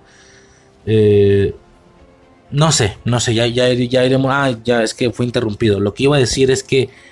Lo que iba a comentar es que pues ya nunca se sabe, ¿no? Yo, yo ya me la pasé ahí diciendo en Wakanda Forever que todas las películas que tuvieran un, un subtítulo muy grande es porque ya era un evento y porque, o sea, como que, que yo, yo, yo decía que querían dar ese paso a ya hacer películas. Sí siento que será un nuevo paso en, el, en la evolución del cine de superhéroes, ¿no? De que ya no son películas individuales, ya nada más hago eventos, ¿no? Así como una película que se llame House of M, una película que se llame Quantumania, una que se llame Secret Invasion, una que se llame eh, Wakanda Forever, una que se llame Armor Wars, o sea, de Marvels, o sea, parece que va para allá. los nombres de los productos ya no están teniendo el nombre del héroe, ya están teniendo un concepto, una situación, un evento. Y esto hace o justifica que la película ya no tenga que ser solo de un héroe. Tampoco digo que cada película va a ser un Vengadores. Pues no. Pero algo así como Wakanda Forever, güey. Algo así como Wakanda Forever. o algo así como Multiverse of Madness. Que cada película tenga, a lo mejor no a todos los Vengadores, pero pues sea unos tres. Unos dos, tres. Que temáticamente no tengan nada que ver entre ellos, ¿no? O sea, primero ponte una película en la que salga Miss Marvel con o, Capitana Marvel con Hulk y con Shang-Chi. Y luego ponte otra y luego hazte otra donde salga Namor con, eh, con Falcon, con Ant-Man. Y luego haz otra donde... Si me explico, o sea, así. O sea, y, por eso ya no puedes decir por eso, pero este, este es de Namor o de Ant-Man o, de Falcon. No es ninguna, güey. Esta se llama... Ahora esta película se llama Ataque no sé, ataque en el espacio, ¿no? Eh, ataque in the space. No, no sé, estoy mamando, güey, pero así, que ya sean nombres, ¿sí me explico? Y no se diga si el nombre hace alusión a algunos cómics, pues, pues más cabrón, ¿no? Te digo, al grado de que yo podría pensar que una Secret Wars ya no tiene por qué llamarse Avengers Secret Wars, ya puede llamarse Secret Wars nada más, porque eso es, son las guerras secretas. Ponerle Vengadores ponerle Vengadores de título, siento que le falta el respeto a, a, agrupaciones tan importantes como los Vengadores y que no tienen por qué ser asimilados por ellos. Llámese los X-Men o los Cuatro Fantásticos. Los Guardianes, punto que se aplican. De que, Guardianes cuando están solos. Ya cuando estamos todos juntos somos Vengadores y fin del pedo. Pero con los Cuatro Fantásticos y con los X-Men, según yo, cambia la cosa. Con esos dos grupos, son tan importantes, son tan, tan grandes como los Vengadores al grado de que no los asimilan. O sea, no dicen, sí, pero cuando estamos todos juntos, todos somos Vengadores. No, ellos son los X-Men, ellos son los cuatro. Si me explico, entonces, como que el grupo es tan importante, lo suficiente como para que no, como para que no sean asimilados de esa manera. ¿Y cómo logras esto? Pues quitándole el título de Vengadores y dejándolo como Secret Wars nada más. Alguna mamá así, mira, no sé. Ya estoy aquí divagando, güey. El caso es que, maldita sea, güey, estoy divagando, güey. pero, pero pues sí, güey, o sea, no, así, es infancia eterna cuando nos podemos hablar del MCU, güey. Me agrada mucho este pedo, güey. Espero demasiado, güey. Todo el tema. Ah, espero el siguiente evento ya, güey. Es como, pues empieza en un par de años, aunque me imagino que va a ser unos tres años de estarlo viendo una película por año, pero, pero empieza en un par de años. Empiezan el 25 y supongo que va a ser 25, 26 y 27. Porque yo insisto que van a ser unas tres películas, güey. Siento que falta algo ahí. O sea, no lo digo porque hoy soy adivino. No, pues obviamente hay rumores de que hay una tercera película. Que, que Secret Wars sería la segunda. Entonces Kang Dynasty es la primera, Secret Wars es la segunda. Y la tercera es la que pasaría a tener un título propio que no hace alusión a ningún arco de cómics muy al estilo de Endgame. Pues ya veremos. No sé qué tan cierto sea, pero pues imagínate tres películas y no dos. Oh, qué puta locura, güey. Pero pues nada, güey. De momento, mm, así está más o menos el pedo, güey. Ya, ya divagué, güey. No mames, hace cuánto que me salí del tema. Nada, güey. El Conquistador, Ramatut e Inmortus. Se gastaron eh, Victor Timely, eh, el Prime, el no sé cuántas variantes hay, no sé cuántas Iron Lad, no sé cuántas cosas han mostrado en los cómics, pero es un hecho que ya se cargaron a la más importante, a la más mediática, a Kang el Conquistador. ¿Sí? Ya veremos qué sucede después. No sé cuántas veces lo he dicho, cierro esta partecita con eso. Kang el Conquistador, entiéndase como Kang el Conquistador, pasa a ya no ser el villano de esta saga. Poco más. Eh, pasamos a la siguiente situación que es... Eh, a ver, déjame ver aquí las... Eh, una nota que la seguimos hablando de Kang, pero ya pasó otra cosa. Este Kang en específico, este Kang el Conquistador, pues está raro, güey. Está raro donde se supone que viene y tal, porque el vato explica que se la pasa desmadrando universos, que se la pasa desmadrando líneas temporales que se la pasa desmadra, que se la pasa reventando variantes de Kang. tanto que él es de los más o el más poderoso a ese al grado de que Rama este e, e, esta triada de Kangs que son los líderes Ramatud, Inmortus y bla bla al grado de que estos güeyes lo exilian en el reino cuántico es el más fuerte al parecer hasta el momento tiene sentido porque es Kang, ¿no? Kang el conquistador, de nuevo, el villano o, el que creíamos que iba a ser el villano de toda la saga. Según él, ya se cargó a los Vengadores. Y más de una vez. O sea, cuando Janet ve el, futuro, güey, él está destruyendo, está lanzando rayos, está ahí haciendo destrozos, ¿no? Hay una parte donde, digo, se supone que ya se ha cargado líneas temporales completas con todo y lo que eso conlleva. Tal vez no solo Vengadores, sino otros tipos de héroes. Dices, ok, al grado, tantos Vengadores ha matado este Kang al grado que, cuando ve a Ant-Man le dice, eres un vengador, ¿no? ¿Que no te he matado antes? ¿No eres el del martillo? Con el tiempo se ven todos iguales, es lo que le dice. ¿Qué no eres el del martillo? Ah, no sé, con el tiempo se ven todos iguales. Obvio, ya de ahí tiran chistes de que, ah, claro que sí, nos confunden mucho y no sé qué. Pues nada que ver, no, obvio. Ok, o sea, eh, a ver, esta ligereza con la que lo dice, ¿acaso eres el del martillo? O sea que ya mató a Thor ama, este Kang ha matado a Thor, que es de los Vengadores más poderosos.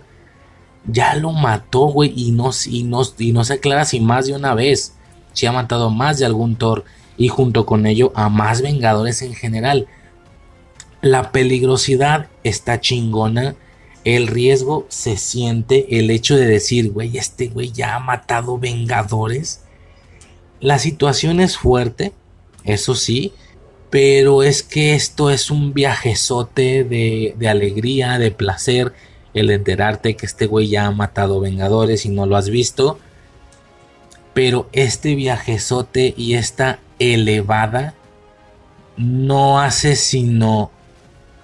O sea, te alegra, pues, repito, o sea, dices, no mames, pinche emoción, pinche nervio, este cabrón ya ha matado Vengadores, güey, no mames ya mataba a Thor, güey. O sea, ve con la frialdad con la que dijo que no es el del martillo. Eh, todos son iguales. Este güey ya se ha cargado Vengadores, no manches. Es, o sea, no sé, a lo mejor estoy fangirleando de más, pero a mí se me hace muy fuerte ese concepto. ¿Qué pasa? Tan fuerte se me hace el concepto, tanto me eleva, que mientras más elevado estés por estas menciones y por estas declaraciones, más absurdo se te hace la manera en la que le ganaron y cómo le ganaron. Ese es el problema. Este güey ya se ha cargado a Vengadores. ¿Cómo es posible que uno solo le ganó? Y uno de los, pues no voy a decir de los más menos poderosos porque su habilidad es ahí muy específica. Pero vaya, o sea, pienso en un Iron Man, pienso en un Capitán América, pienso en un Thor, pienso en los tres juntos, como se tuvo que pegar el tiro Thanos con el puro Thor, güey. O sea, está Hulk, o sea, se ha cargado a Hulk también. No tiene sentido. Está raro, güey. Está raro. Sí está sumamente extraña esta, esta parte, güey. Pero, bueno, como te digo, la emoción es mucha. El, el, concepto, el saber, este vato ya bajó Vengadores, no manches. Pero pues esto mismo es lo que ocasiona que se ponga tan raro que se lo hayan que le hayan ganado de esa manera, güey. Primero con las hormigas, o sea, las, hormigas le ganaron. Como ahí golpe importante lo que hace Modoc. Y ya, obviamente este lo revienta el traje, porque esa es otra cosa. Entiendo, entiendo que Kang es un ser humano común y corriente, o al menos el que prevalece así lo explica. Su fuerte era ser científico. Este científico se percata del multiverso y se empiezan a comunicar entre ellos. A ver, las variantes pueden ser tantas que no porque en uno sea científico, en todos eres científico y no eres fuerte, no. En uno eres científico y en otro eres millonario, te haces una armadura, no, no sé. Bueno, eso también es ser científico, olvídalo. Eh, bueno, pero en otro levantas el Mjolnir y eres toro, qué sé yo, ¿no? Pero pues sí es un hecho que al menos de raíz no es alguien fuerte. Se entiende y se percibe que es un ser humano, ¿no? Y todo lo que él está utilizando es tecnología, todo es pura tecnología. Su traje, los rayos que lanza, la manera en la que se lo pone, cuando se pone el traje se ve muy chingón. Todo es pura, pura y mera tecnología. Tanto que cuando esta tecnología queda mermada o queda arruinada por las hormigas, lo único que le queda por hacer es pegarse a puño limpio contra Ant-Man. Aún los dos sin poderes, aún los dos sin trajes, que una persona como como, como ¿cómo se llama este güey? Mayors, Jonathan Mayors, que una persona como Mayors no le pueda ganar a una persona como, como este güey, no me acuerdo cómo se llama. O sea, sin, entendemos que sin trajes y sin poderes, Kang se superfumaba a Ant-Man. Así lo podemos entender. Claro, esta película es de Ant-Man, tienen que darle ese protagonismo. No, él le aguanta muchísimo. Le aguanta muchísimo los golpes le aguanta una chinga, todos sangrados. Él también pone una chinga, güey. Vemos a Kang sangrado y así. No tiene mucho sentido. Ese señor es un monstruo, güey.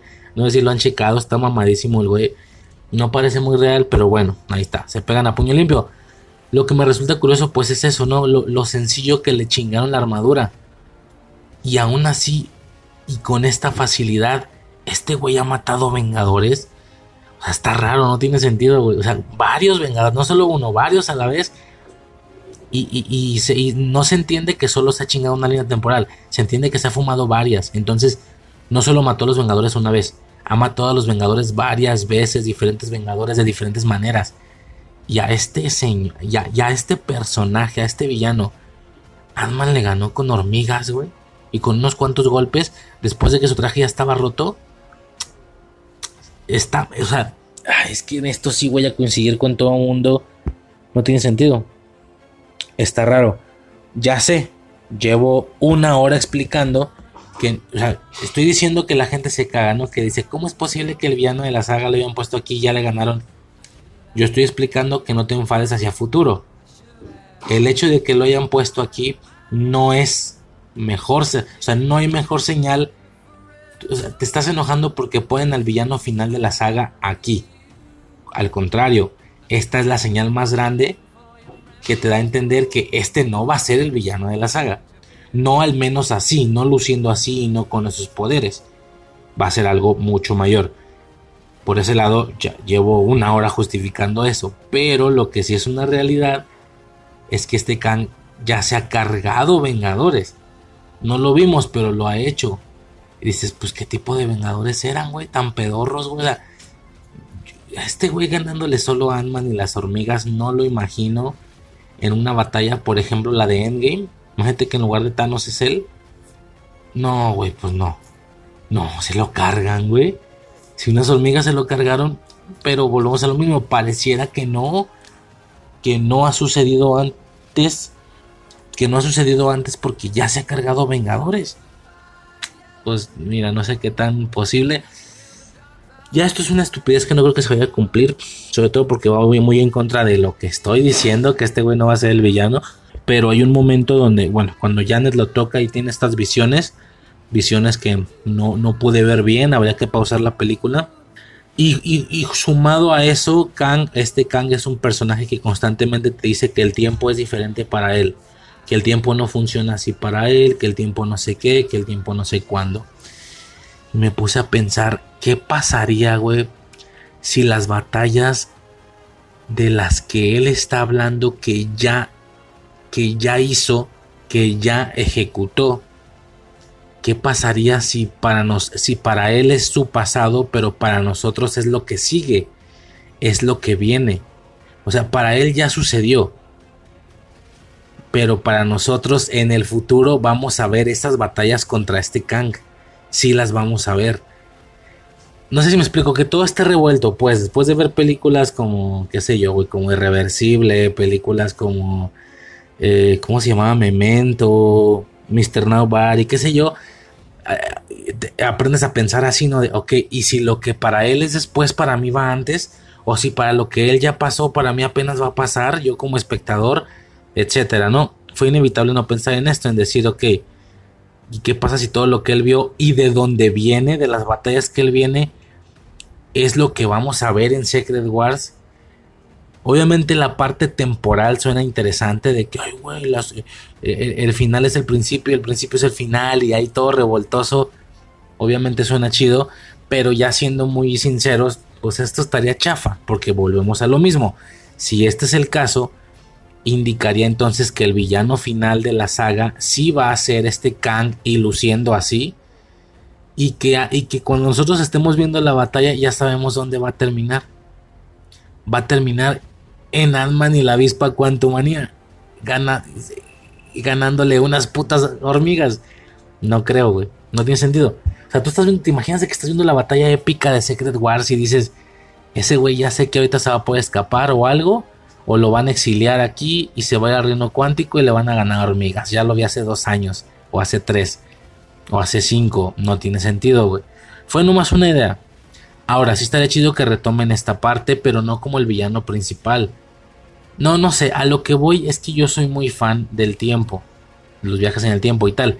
Y, y, obviamente escuchar a Kang me endulza el oído, escuchar que diga cosas como el tiempo, no, para, el tiempo para ti no funciona como funciona para mí, el tiempo esto, el tiempo el otro, el tiempo, el tiempo, lo que tú ya pasó, lo, lo, bla, bla, bla, bla, bla, bla, bla, se la pasa hablando del tiempo y luego el vato dice, ya sé cómo terminará todo.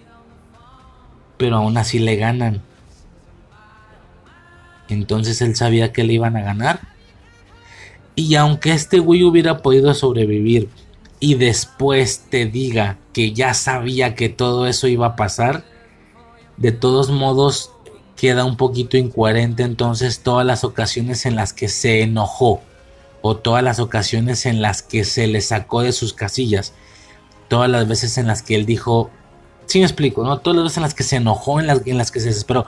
Si él tiene ese dominio del tiempo y si él ya sabe todo lo que va a suceder, no tiene mucho sentido que se haya enojado por tal o cual situación que se supone que él no se esperaba. No que ya te esperabas todo. Es un poquito incongruente en ese sentido, güey. Pero pues la realidad también es que no hay forma de, de que tengas un villano temporalmente todopoderoso y que le puedas ganar. Si tú llegas a tener un villano que es verdaderamente omnipotente en el sentido temporal, no hay forma de ganarle. No hay forma, porque él ya sabe lo que ibas a hacer, él sabe cómo sucedió antes de que suceda. Si es verdaderamente omnipotente, y, si, y créeme que si un ser verdaderamente omnipotente temporalmente te dice, ya sé cómo va a terminar todo. Tú vas a intentar pelear conmigo, pero como yo veo el futuro, sé perfectamente que, o sea, yo, estoy viendo cómo voy a ganar.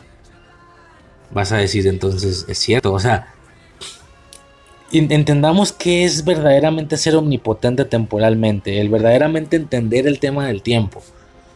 El decir, no importa, güey, no importa que hayas perdido tiempo, yo te lo recupero. Yo recupero esos años con tu hija, le dice Ant-Man ok, si tan seguro estás de lo que va a pasar y todo lo que tú estás viviendo ya pasó y ya lo conoces, ¿por qué te ganaron? ¿Por qué te enojabas? ¿Por qué tener reacciones de enojo, de... de en, el tiro, en el último tiro a golpes con Ant-Man yo lo vi bastante preocupado, entonces me explico, a ver cómo explican esto en el futuro o simple y sencillamente fue pura fantachonet, no, ¿cómo se dice? Fantochería, ¿sí, no? Fantachón, fantochería, de fantoche. Bueno, fue pura movida y falsa. Ay, güey, el tiempo. El tiempo para ti no funciona como para mí. El tiempo para mí no funciona como para todas las personas. El inicio es el final, el final es el inicio y todo es un bucle. Cállate los hocico, ya te reventaron. O sea, no tiene sentido. Minche fantoche, ¿no?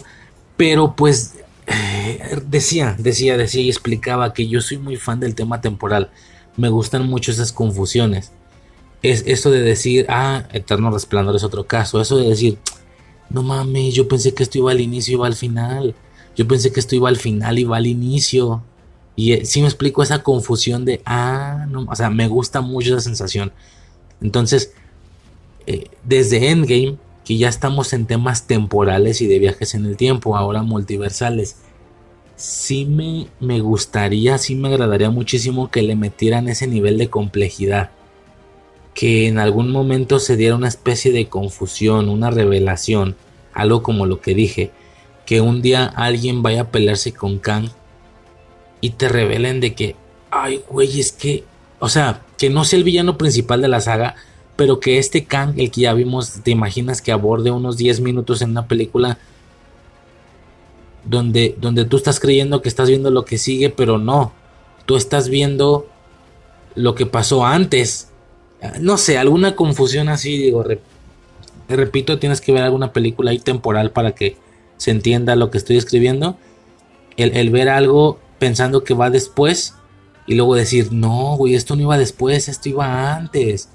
O pensar que el inicio es uno y luego te, te, dan la revelación y dices, güey, esto pensé que era el inicio y no, así acabó, así terminó. O sea, ese tipo de cosas alucinan mucho.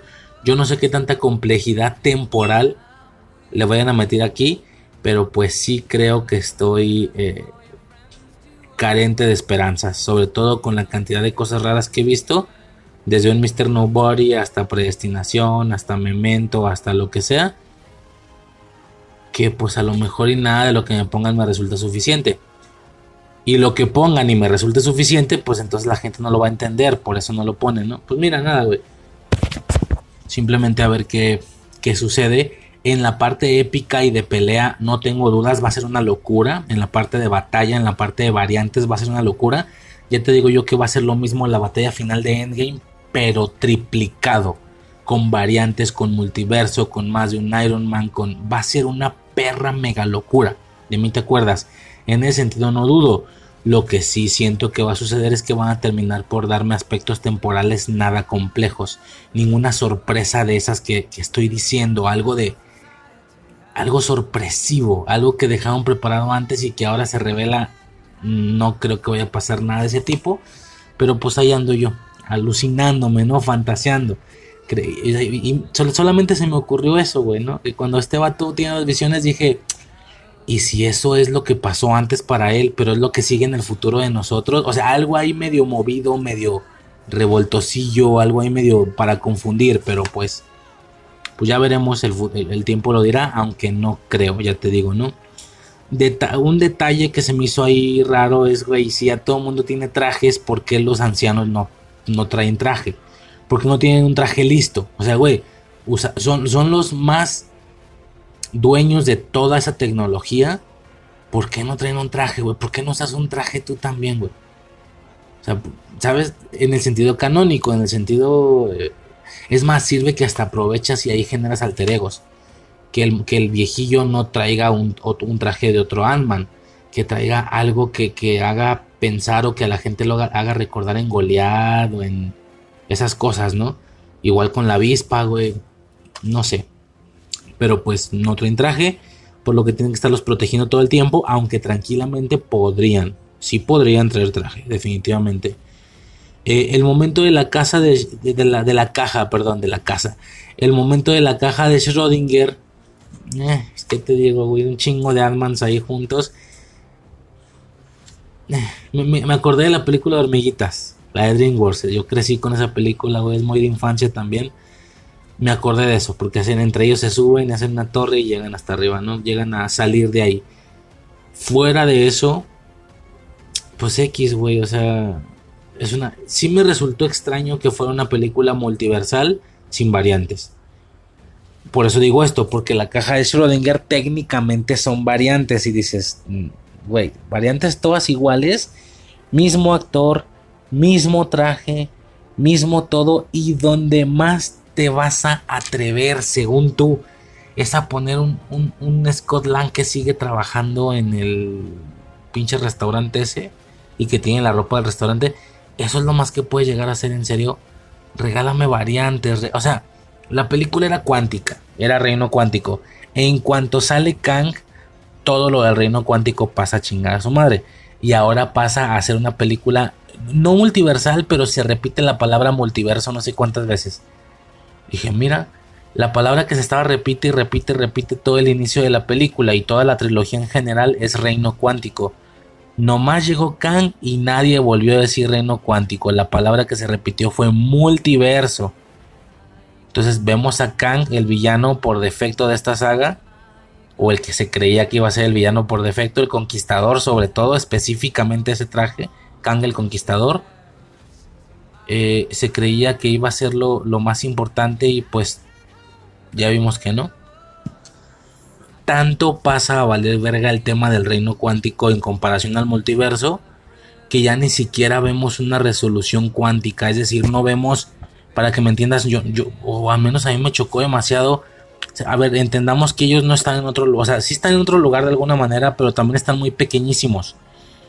Y para poder regresar a la realidad pasan un portal.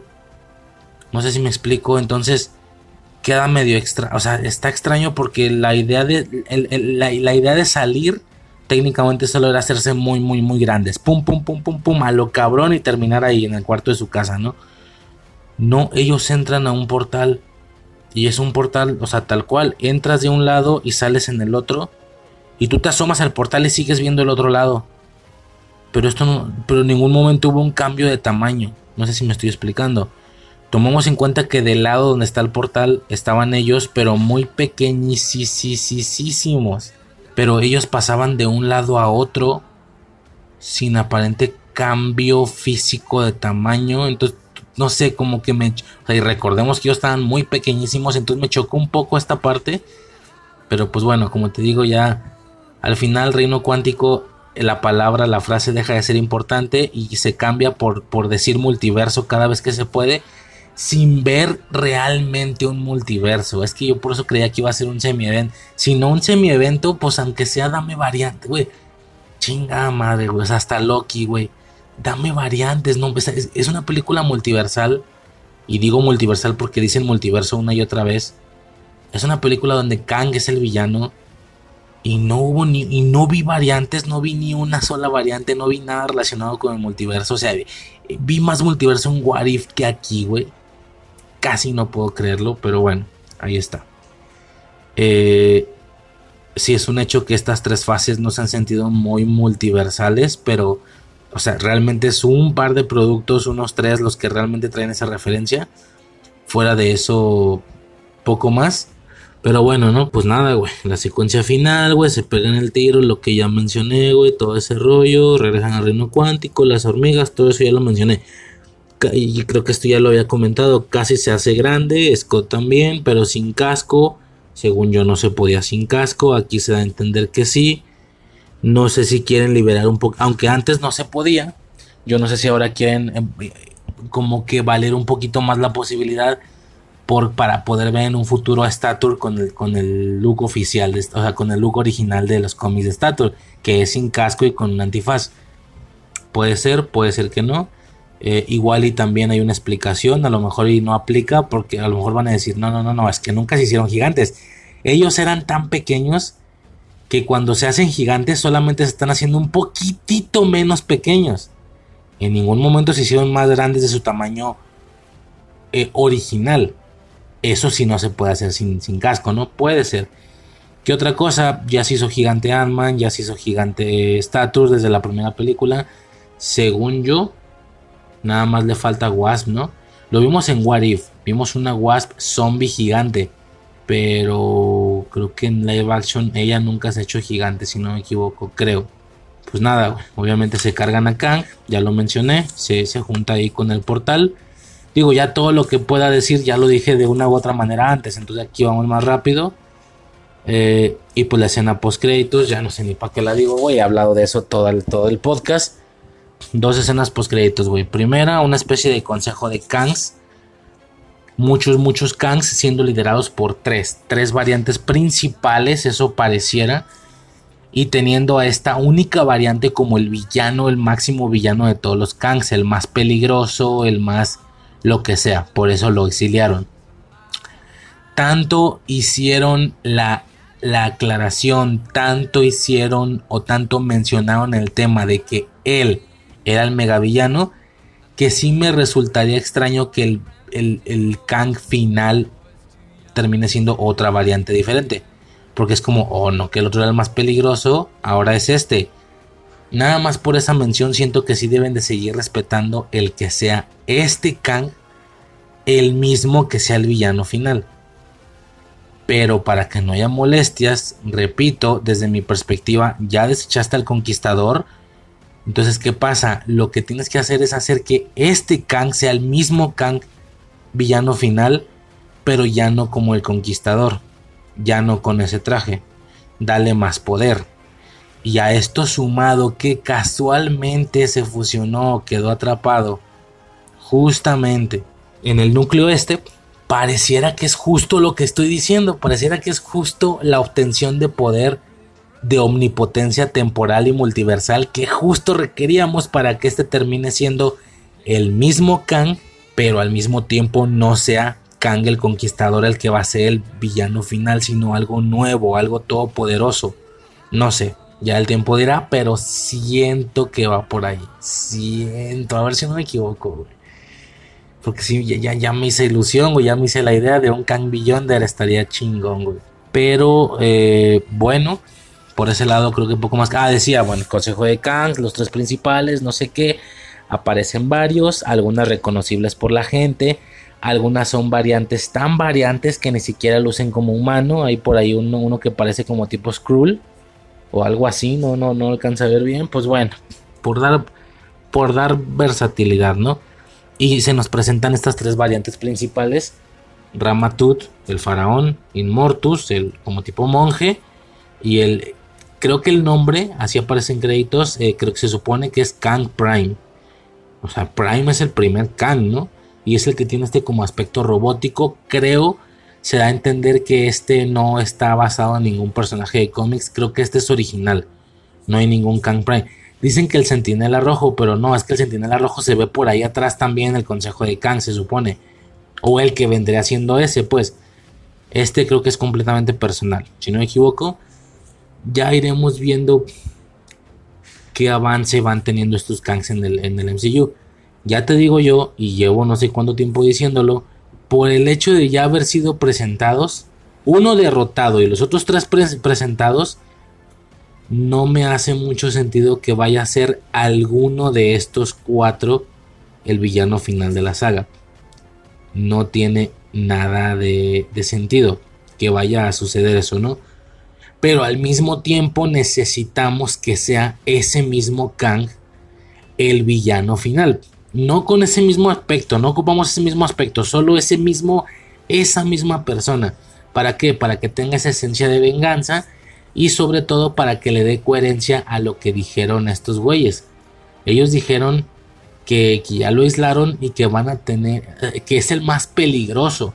Si tú vienes y me das otra variante como Kang al final de todo, el eh, de todo el universo, de toda la saga, va a ser inevitable no pensar, no que el otro era el más fuerte, ah no, ya no, ahora este es el más malo ya dije, ese es el problema, ¿no? Hasta cierto punto, ese es el problema, que ya dijeron que este es el más importante.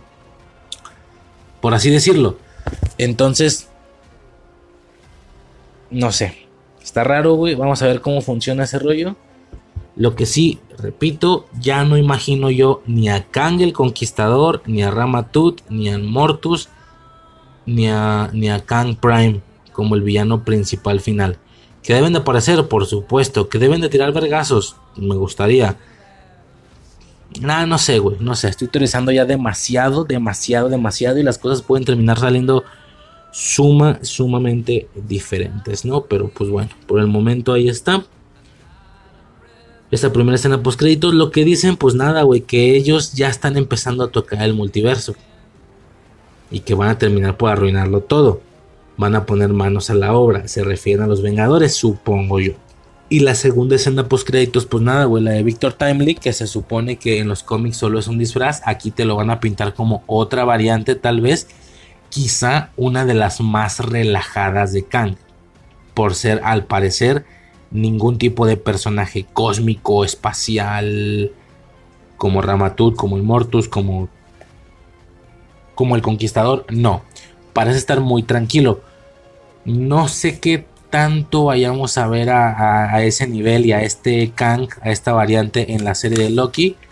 Lo que sí es un hecho es que lo que yo espero, y ya lo dije al inicio del podcast, lo que yo espero es que la, apariencia o la... O sea, vaya, que Kang se vuelva más recurrente. Que la apariencia de Kang se nos, se nos, eh, nos resulte un poquito más común. Claro, en sus diferentes variantes. Ya dije yo que estaría perfecto que se carguen a las variantes que quedan como villanos de una película.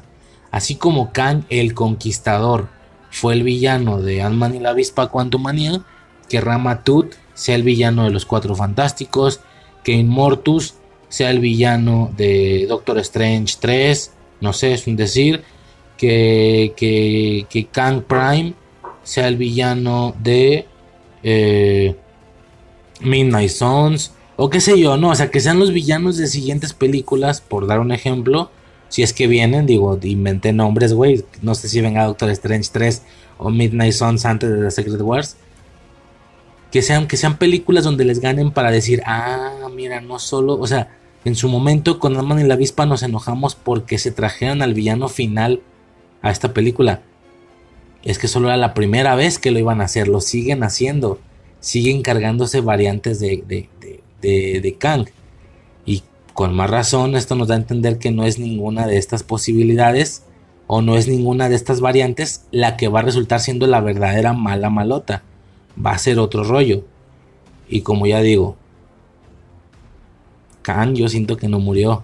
Por algo tuvo esa interacción justo con lo que hace que funcione la máquina del tiempo. Es que por favor, o yo siento que está hasta cantado se fusionó con este núcleo dándole a él, ya no necesita una nave, a él los poderes multiversales.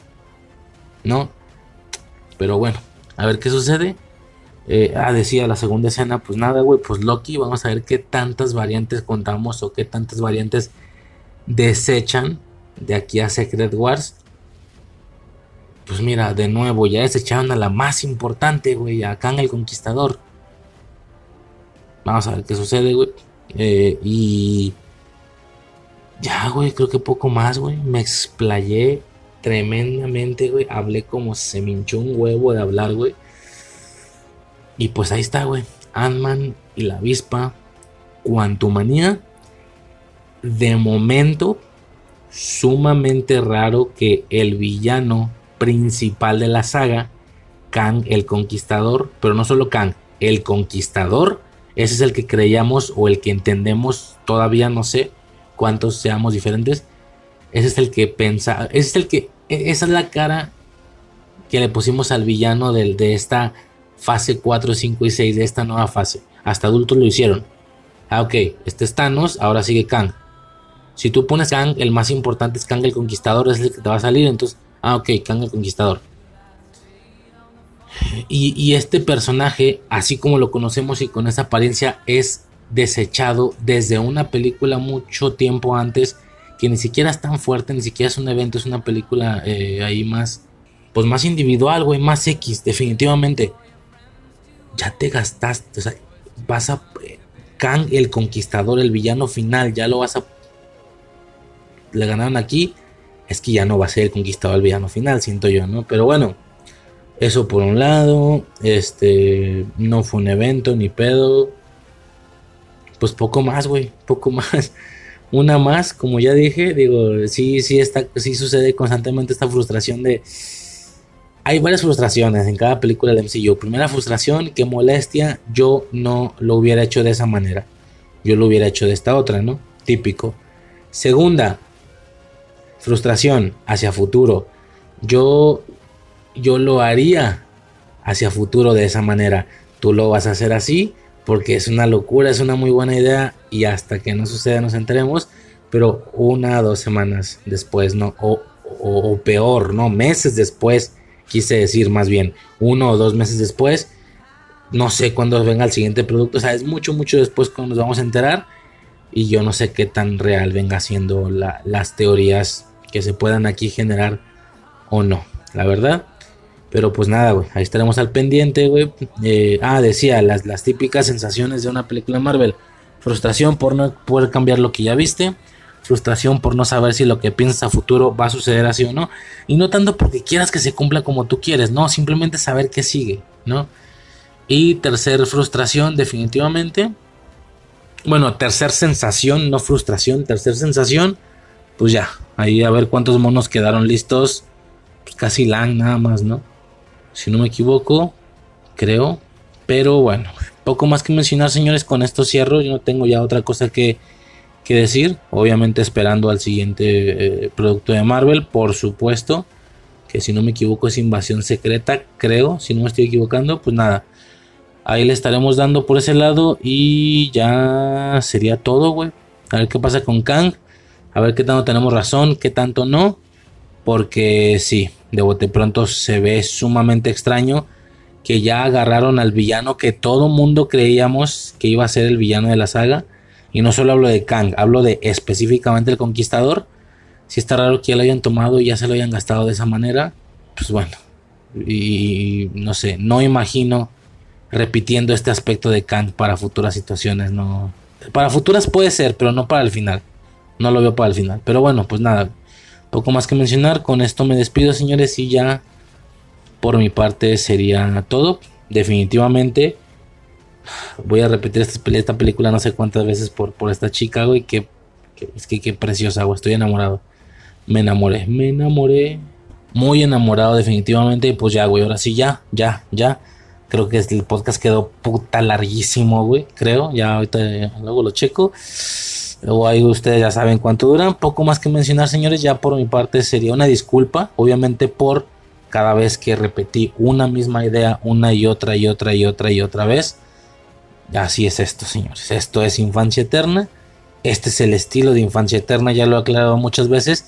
Si consideras o llegas a pensar que no te gusta o que algo está mal en el podcast, entonces no, no hay como una necesidad de forzarlo a cambiar. Más bien a ti no te gusta este podcast, ese es el pedo. Hay muchas otras posibilidades, muchas otras opciones, ¿no? Eh, porque hay gente que me ha dicho, es que a mí sí me gusta Infancia Eterna, nomás que aquí no, mucho divague. Entonces no te gusta Infancia Eterna, Infancia Eterna es esto. ¿No? Pero bueno, ahora sí ya, ya, ya. Con eso, con eso cerramos, señores. No, no me despido porque definitivamente pronto, muy pronto vamos a estar hablando del MCU otra vez. Seguramente cada cierto momento. Y pues nada, señores, con esto me despido. Esto fue Infancia Eterna, transmitiendo desde un lugar en lo más alto del cielo girando en la segunda estrella a la derecha y directo hasta el amanecer. Recuerda que en el momento en el que dudas de si puedes volar, dejas de ser capaz de hacerlo para siempre. Yo soy Riser y hasta el siguiente episodio. Sobres.